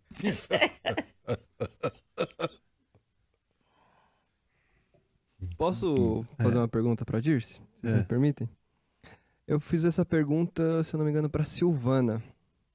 Um abraço, Silvana. Um grande beijo. O podcast que a gente gravou com ela. E a resposta dela até me surpreendeu um pouco. Você lógico, está no setor de reparação, mas é um pouquinho um elo diferente do setor. Por ser mulher dentro do setor de reparação, que é um setor masculino, você sentiu alguma coisa diferente em relação aos homens, seja positiva ou negativa no decorrer do, da sua experiência aí na DMC ou não, não teve nada? Simplesmente regaçou as mangas? Não troca o relógio, hein? Nada. É, foi assim, é, é, até hoje, né? Eles falam, a gente fala isso quando a gente vai contratar uma promotora. Não teve, muito pelo contrário, né? A gente, qual é a diferença? É que a gente tem que mostrar que a gente sabe, que a gente sabe o que a gente está falando. É a única coisa, porque é igual. É, se você tem conhecimento do que você está falando, se você tem segurança do que você está falando, a gente é igual, né? A gente não pode chegar. Isso é para qualquer Qualquer... qualquer profissão, qualquer profissão, qualquer área. Não importa se é homem, se é mulher. Você precisa só saber o que você está falando. Então, quando eu entrei, é, eu fui entender um pouco, fui visitar a oficina. Visitou, né, a oficina. Da 30 anos atrás, ou seja, era, Isso, era mais, mais ainda, atrás, mais, mais ainda. Só e a posse de mulher nua no, nas oficinas quando foi comecei, visitar. Eu fui visitar para conhecer, é. para entender. Então, quando tinha reunião, era assim, 12 homens, eu de mulher. Aí ia para um lugar, ia viajar, viajava só com homens. Era só. Então não, não tinha, você começa a aprender. Eu aprendi muito com os mecânicos, com os donos de loja, com o balconista, ia nos distribuidores. Então aprendi muito, né? Então quando você ia fazer reunião para falar do mercado, eu tinha certeza do que eu estava falando, eu tinha conhecimento. Então aí as pessoas começaram a ter reconhecimento pela DMC, porque a gente já tinha essa segurança. Então, o caminho melhor que eu tive foi para o mercado. Então, hoje, quando entra um promotor, é, todo mundo fala: cadê a Dirce? Ela sumiu. Ah, você trabalha lá, você é filho da Dirce. Então, porque eu fui muitos anos visitando o mercado, visitando as lojas, visitando é, oficina, é amiga lá do seu Luiz da Mecânica Eliana, né? É, exatamente. Como é e que ele tá? Ele morreu. Puxa, Faz, sinto muito. Acho que uns. Foi em abril. Abril. É. Puxa, Mas ele estava bem doentinho. Estava bem doentinho, é. né? Fez um trabalho maravilhoso. Fez ali, um né? trabalho lá de anos e anos. De anos e anos. Tá com... E, e muitos... Tinha oficina, ele ajudava muito a comunidade em volta, né? Sempre trazendo, sempre, oh, que bacana. é, pena. fazia pro Dia das Crianças é, dia lá. Das crianças, então, fazia, era um trabalho bem bacana. Bem bacana que ele fazia a oficina. E é. visitava oficina, varejo. Então, fiz muitos amigos, né? E hoje, assim, você precisa de alguma coisa, tem dúvida, preciso de que um promotor vai lá abrir um, um motor, fazer um treinamento junto. Aí, sabe? Então, a gente tem porta aberta. E, e aí, não, respondendo a sua pergunta, não, não tive essa diferenciação. Então, não é isso Silvana do mecânico. também falou que nunca sentiu isso. Nunca não é isso do é, mecânico, que nem até era a dúvida do Luciano. Ah, você vai pôr uma mulher aí. Uma mulher aqui. Não, e é. entrava lá e com o mecânico. E é engraçado, o mecânico cheio de graxa mesmo, né? Ele não dava a mão, ele dava eles um cotovelo, né? assim. Os pra... mecânicos são fofinhos, são Nossa, carinhosos. são super. E eles são muito é, carentes. É cara, normalmente é cara família também, o cara que... Sim, tem tudo. Sim, bem, e né? eu peguei nessa época dos pôster lá, ele ficava até com vergonha da gente entrar lá, né? É. Mas, bem, hoje tá tudo muito mudado, né? Hoje tem a sala para as mulheres é, esperar. Hoje a mulher, bastante. a gente não tem, quer dizer... A mulher não... leva mais carro na oficina é, do que o homem Não é meu caso, né? Eu não é. troco nem pneu, né? Eu ligo pro meu marido. É, marido. Mas antigamente o marido fazia tudo, o homem ia lá. Hoje não, a gente trabalha, o marido trabalha, viaja e a gente tem que se virar, trocar óleo e é, arrumar, trocar vê, pneu. é isso aí, o, o, posicionamento teu, seja ele de que for, né, na questão de ser do gênero é como tal, você enxerga as coisas. É, é, o conhecimento, o reconhecimento da pessoa. Essa pessoa veio me trouxe alguma uhum. coisa, me trouxe soluções. E o respeito vem Só, automático, né? Porque o, o, a gente recebeu alguns reparadores aqui já. E você e a Silvana falaram a mesma coisa, que nunca sentiram nada, mas vocês entram na oficina como provedoras técnicas que vai ajudar o cara. É, o, por exemplo, a gente pegou a Bárbara. Ela fala: ah, a mulherada vai na oficina, entra com medo de ser engambelada pelo mecânico. É, talvez depois que você conhece um pouquinho como funciona esse meio do setor de reparação dos mecânicos, diminua essa rejeição. Entendeu mais ou menos o que eu quis dizer? Porque é, é. mulher, só que a mulher entra como promotora, ela tem uma visão. A mulher entra como dono do carro, ela tem outra visão. E é a mesma pessoa. É. E vai, ser tratada da mesma maneira. É, é então, mudou muito, né, Alfredo? Mas é, ah. tinha essa visão não só para a mulher, tinha essa visão do mecânico. No geral. Que quando você entrava lá, mesmo você sendo homem, que ele ia te enganar. Isso teve um trabalho muito forte no setor, principalmente do Sindirepa, para mudar esse conceito. Isso. Porque chegava lá, eles falavam que trocava peça e não trocava, e isso era para qualquer um. Mulher até hoje. Tem mulher é. que tem, sim. É, geralmente a mulher, como ela não conhece a parte mecânica, e a mulher questiona. Ela, não, mas espera aí, não, é, ela não aceita assim. Como ela não conhece, ela já se posiciona e fala, pô, não vou aceitar uma situação. Naturalmente ela vai mais. A na... mulher ela já vai recuar, ela, ela vai questionar. Aí ele tem. O homem acha que já sabe do assunto. Então ele, não, depois eu vejo. É igual abastecer combustível, o tanque está na reserva e a mulher fica, vai abastecer, vai abastecer. O homem, não, Daqui a pouco tem um posto que eu gosto mais na frente, bom, ele para no meio sem o combustível. E aí a mulher briga com o marido, porque, tá vendo? Eu falei para você abastecer. A mulher é mais pragmática. Então, como ela não conhece, ela já se posiciona diferente em relação ao serviço, seja ele qual for, não só de piscina mecânica. E, e, o que mudou... E o homem já acha que sabe, então não, deixa que eu dou um jeito, dou um jeito e tá meio engabelado. Mas que... a imagem mudou muito na oficina, né? Sem dúvida. E o que mudou muito, que ajuda hoje, é a internet. Não engana mais ninguém. Deu problema no meu carro, eu sei que está falhando. Aí você olha lá, falha no motor, tá não sei o quê. Aí tem lá fórum de mecânico, tem um monte de coisa isso. que pode ser isso, isso, isso. Aí eu vou no mecânico.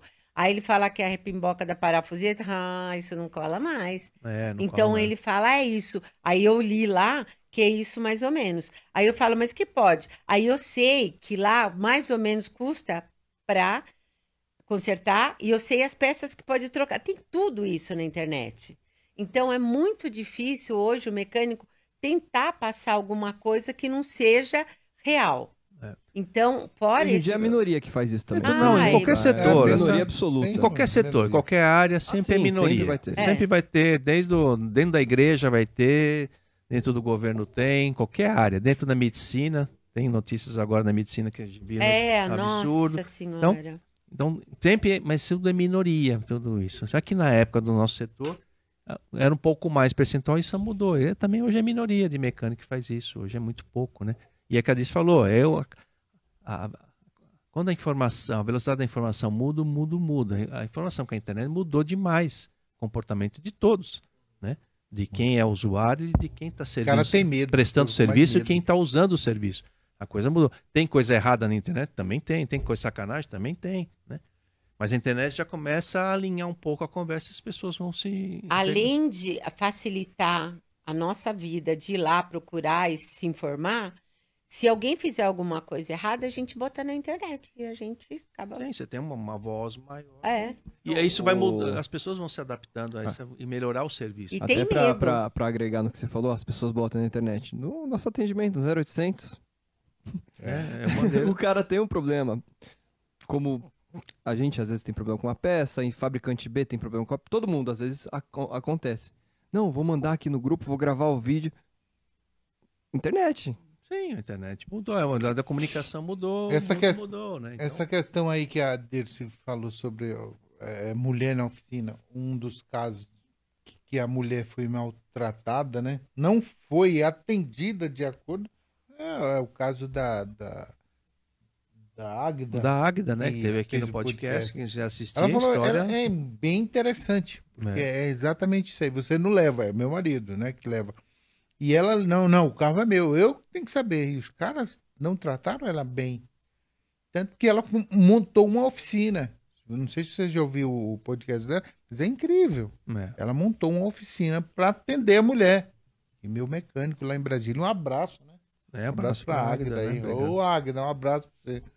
É. minha amiga, minha amiga, ela é minha amiga, a Águida é minha amiga. Um beijo, Águida. Muito, é muito legal isso aí. Então, em todas as áreas tem essas questões aí. E você não parar, você continuar. Realmente desenvolver aquilo que você se propôs. Tá. Alguma coisa que você esqueceu de falar, que você gostaria de falar? Eu acho que não. É? Falei bastante, né? É, já estão bom, bom tempo, tempo aqui. aqui. né? É. Senão a gente vai Não, uma, uma mensagem, né? Uma mensagem pro setor. O que, que, você gostaria de, assim, tá já no finalzinho do nosso tempo, né? Uma coisa que você gostaria de falar é, do setor, para o setor, para o reparador, para quem está assistindo.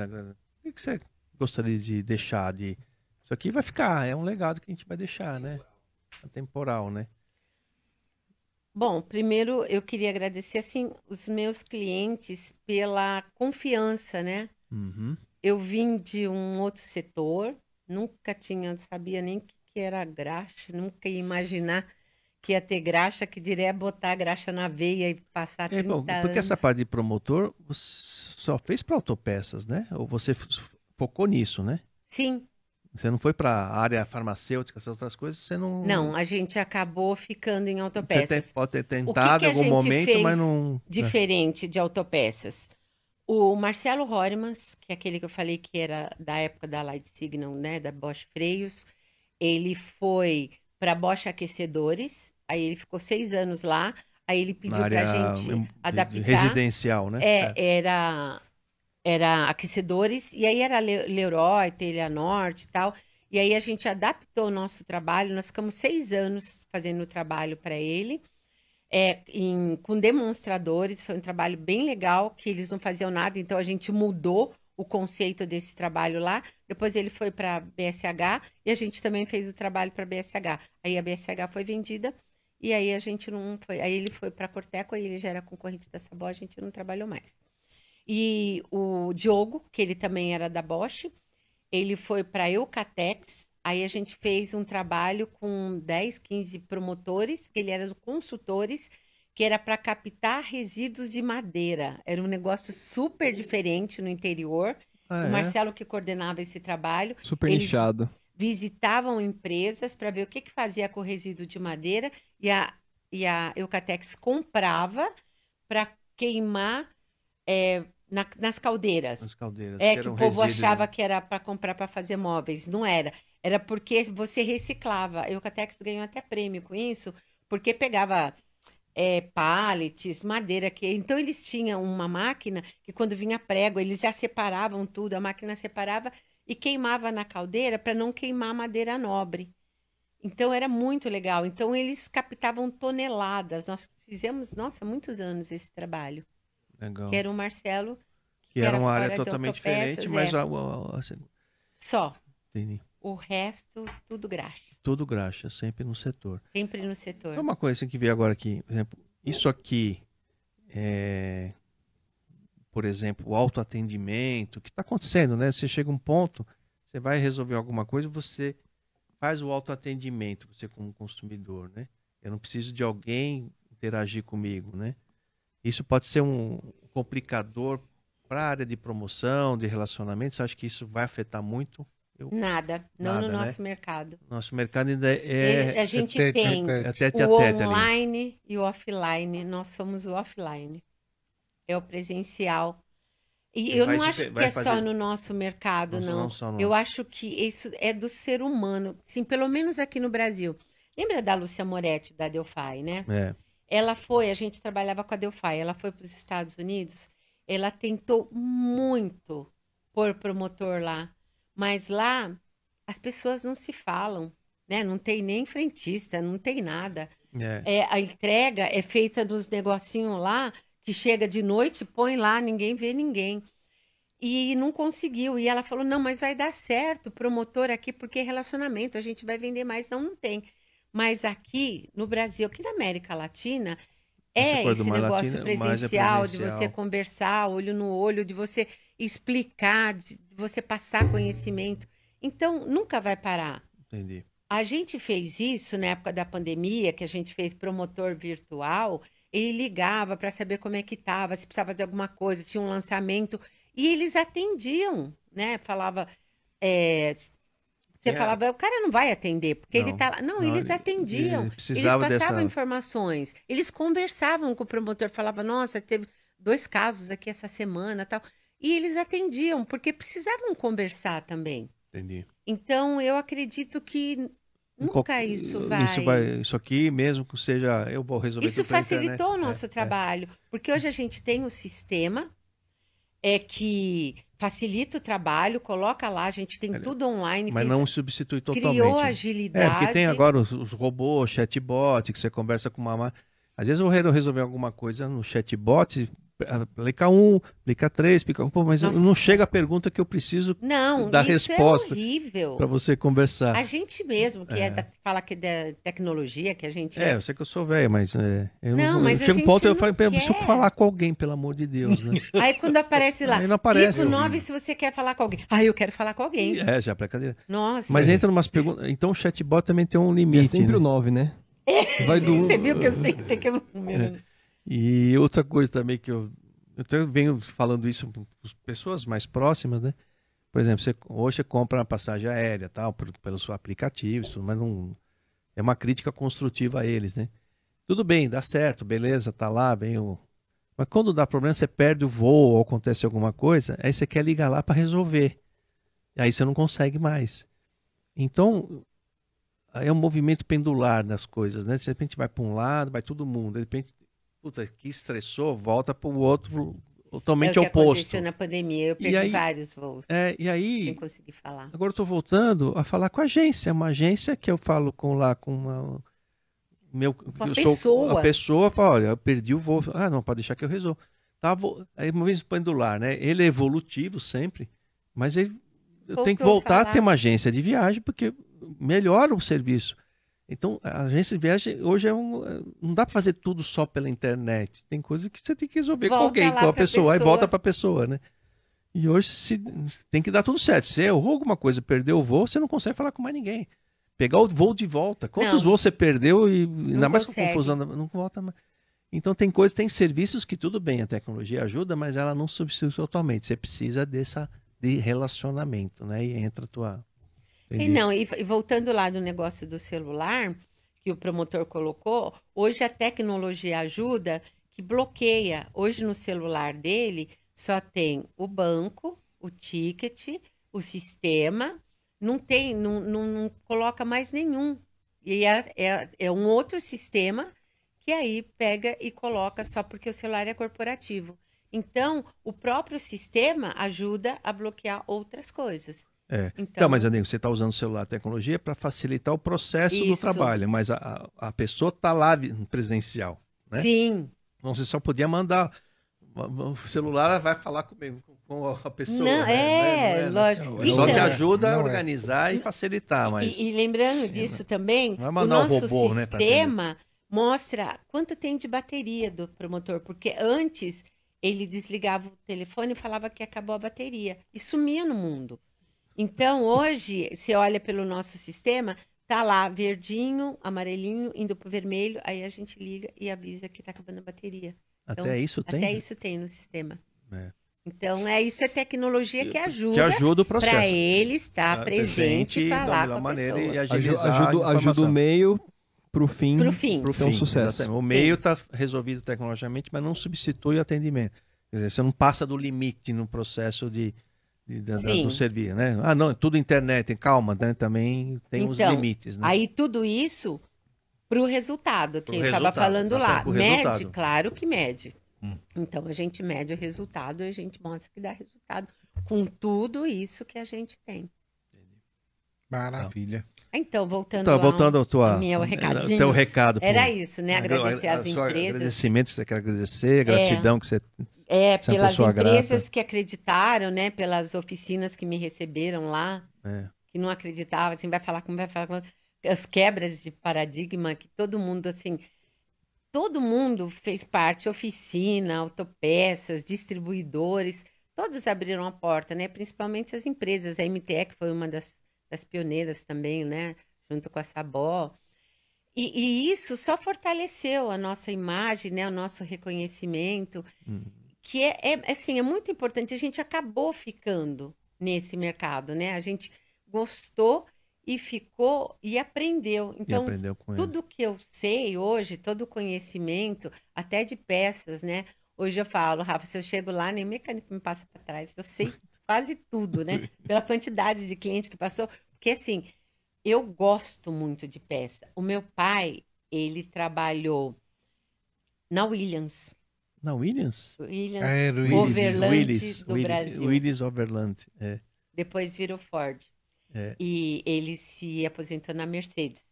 E quando eu era pequena, é, no Natal, a gente só recebia presente porque a fábrica dava, a montadora dava. E a gente ia na fábrica para receber. E ah, tinha cheiro de graxa, tinha cheiro de óleo. É. E a gente visitava aquilo. Só, só, é o que o João fala. Já começou ali, né? É. O negócio vai puxando, né? Então. Ah, é, teu pai trabalhou lá, né? Trabalhou lá. Caramba. Então, esse negócio, esse cheiro, e quando eu fui visitar a primeira, que foi, acho que a Álvaros, né? E depois eu fui na, na, na Bendix, tinha esse cheiro. Você lembrou da. Da fábrica, que fábrica. eu acho que tinha, sei lá, 4, 5 anos. E tinha o cheiro, e tinha as prensas, e tinha esse barulho memória, da fábrica. Memória afetiva. É. Tinha esse negócio. E aí, toda fábrica que eu ia, eu tinha esse negócio que, sei lá, tava se lá bem, se atrás. Sentia... E é, assim, é, e quando eu era pequena, assim, o meu sonho era trabalhar no chão de fábrica. Eu queria trabalhar que lá, não queria trabalhar no escritório no ar-condicionado. Eu queria ficar lá no meio da. Então, acabou. A gente foi pegando uma fábrica, foi isso, foi pegando outro, foi pegando. Não era aí no, na executiva lá do na negócio. Executiva. E é. aí, todas as fábricas que a gente pegava, eu ia visitar a fábrica junto a botinha lá do. do... É, para exatamente essa e resgatar aprender, aquela coisa é, da, e, da, Nossa, da eu ficava perguntando. E lá. era muito comum mesmo. Os montadores reuniam os filhos de funcionários e um. Aí tinha do final sorvete, do ano. Tinha do coisa. Papai Noel, aquela coisa toda. E tinha, a gente né? pegava os presentes. Eu Primeiro lembro... que era muito feliz, porque a gente não tinha dinheiro é, para comprar também. presentes. É. Era disso. Era uma vez por ano. E era presente muito legal é, que eles davam. Eu lembro pequeno, meu pai. Estávamos anos na estrela, brinquedos de estrela. E depois minha mãe trabalhou lá também. E a gente, eu lembro dessa coisa assim de, de pequeno, você, ainda mais com um brinquedo ainda, né? Com era... E a gente gostava muito dessas festas, era muito bacana. Né? É, eu lembro da infância, visitava a fábrica e ganhava um presente da, da empresa. Muito Demais. legal. E tinha essa é. importância do presente e passava dentro da fábrica, né? E tinha o barulho da prensa. É, o Willis era ali no, no, Sacomã, ali, né? Não, é, era estado, onde né? era Ford mesmo. Era, Na, ali, era... Tabuão ali? Tabuão. Tabuão ali, né? É. Depois. Acho que quem não lembra, o Willis fabricava Rural, lembra? É. Rural. E, Rural. O, e a Aero Willis. E Aero Willis. Aero Willis, exatamente. Aero Itamaraty. Itamaraty. Meu pai tinha um, é. preto. Era bonitão bonito, o carro. Bonito, bonito. bonito. É, bonito. Era mais bonito que a Cinca. É, exatamente. Cinca era Xambó. É. E aí é, isso. Então, tá. acabou essa... Cala a boca. Isso não falei deve nada, eu só pensei só. ter sido, sei lá, inconscientemente, eu vim parar nesse mercado via essa mulher aí que me levou para casa de marketing, que era o Luciano que estava lá, que foi fazer o lançamento. É. E eu acabei aqui 30 anos 30 depois. anos de empresa, parabéns, né? É. Eu tô aqui, mas sim, com toda a gratidão aí pelo Seu, pelo seu, seu pai segmento. em vida conseguiu é, saber que você acabou caindo no Não, setor? meu pai faleceu já faz muitos anos, a minha mãe também é falecida. Antes de eu ter. Minha mãe faleceu em 88 e eu não tinha nem a empresa ainda. Nem a empresa ainda. Formando. Uhum. Mas é isso. Mas ele, em algum lugar, ele tá vendo que você tá feliz que você caiu no, É. no é mesmo- que na mesma gavetinha que sentindo. ele tava. É. Cheira de, cheiro, cheiro de, cheiro graxa. de graxa, de cheiro de óleo, né? Que- E da minha parte, eu só quero dizer parabéns pela sua desenvoltura no setor, né? Parabéns que é também. De A a Z, né? É, todo da mundo- indústria, da indústria, distribuição, varejo e mecânico. É fantástico esse nosso meio aí, essa cadeia inteira. Parabéns pela tua desenvoltura. Tenho orgulho de ser teu amigo. Eu me considero teu amigo, não sei se. Eu também, se- João, já falei. Essa é a recíproca, é, é recíproca, é verdadeira, mas- verdadeira. Que legal. Do obrigado, obrigado mesmo. Obrigado, viu, Mas você sabe que o Marcelo fala assim: eu não É. sei como que as pessoas gostam de você. Porque você é muito chato. Ô, só Porque às vezes eu cobro. O Marcos Vinícius, é, da Sabó, Do sabão. ele Grande fala abraço, assim, Marcos. nossos papéis são invertidos. Eu sou o cliente. Porque às vezes eu ligo para É. ele e às vezes tem alguma coisa eu falo, onde você tá? Aí ele começa a responder, ele falou, eu não falo isso nem para minha mulher, mas é porque às vezes tem compromisso e coisa, né? Então ele fala, ah, é, nós somos com papéis invertidos aí. É, é E legal. porque eu cobro também, né? É. Tem isso da gente ser o departamento de promoção da fábrica. Então, a gente faz parte da, da É, equipe, você faz parte né? da equipe, né? Nós não Envolvida. somos um fornecedor, a gente faz É. parte da equipe. E a amizade que a gente criou fora disso, né? A gente É. tem amigos com outras fábricas também. Sim, Perdão. a gente E a gente vira amigo vira mesmo. amigo, né? Da, das, Convive, das os esposas, filhos dos amigos. Crescem assim, como- juntos, né? É, então é muito, Então- tantos anos, né? É o que é, é o, o bom de tudo, não é só a relação comercial, mas o, novas amizades que a gente tem, né? Pessoas boas, né? Que te ajudam, que tem tão próximo de você, né? Então, muito Eu- obrigado pela sua amizade, Não. pelo seu trabalho. né? Eu que agradeço. Muito, sabemos que a gente gosta muito de você, sabe disso, né? Eu também gosto de vocês. Então tá bom. E do seu Arthur também. É, Nossa, eu também eu, eu gosto gosto muito de muito de conversar com ele. É, Toda Arthur é uma vez eu pessoa muito aprendo, especial, a gente aprendo aprende bastante, muito, é. muito, muito, O muito. Arthur sempre é uma pessoa especial e hoje nós estamos gravando é dia de aniversário dele hoje. Ai, os parabéns É, especial para ele. ele. Tá viajando, Tá né? viajando, mas é o aniversário dele hoje. E quero agradecer mais uma vez o convite. Eu fiquei muito lisonjeada quando Nós você que falou ficamos, que eu né? ia vir aqui. É, a gente queria deixar isso registrado. Muito obrigado, viu, Desse? Você viu- Obrigada, Você viu como obrigada. foi legal? Porque no começo você tava vi- nit- nitidamente nervosa, agora você já tá relaxadaço. Ah, eu falei que três horas depois eu ia estar bem mesmo. Que beleza, maravilha. Obrigada, gente. Obrigada, Rafa. Obrigada, pessoal. Aí, pessoal, aí preparadores, o pessoal, muito obrigado, né, mais uma vez. História de vida, né? Então, muito legal essa experiência de lidar com pessoas. A gente queria trazer para vocês isso. E essa habilidade que a gente tem. E é fundamental no nosso negócio, em qualquer negócio, na oficina, no varejo, lidar com pessoas, né? Fundamental, né? E ela tem essa expertise, esse conhecimento. Gente, se não, não se inscreveu ainda, né? se inscreve no canal, ajuda a gente. Dá um gostei e também um não gostei. E sugestões de temas, de comentários que a gente fez aqui, que você acha que deve acrescentar, por favor, é bem-vindo. Muito obrigado mais uma vez, gente. Muito feliz de estar aqui com vocês e fiquem com Deus. Até a próxima. Abraço. Tchau, tchau, pessoal. Obrigada.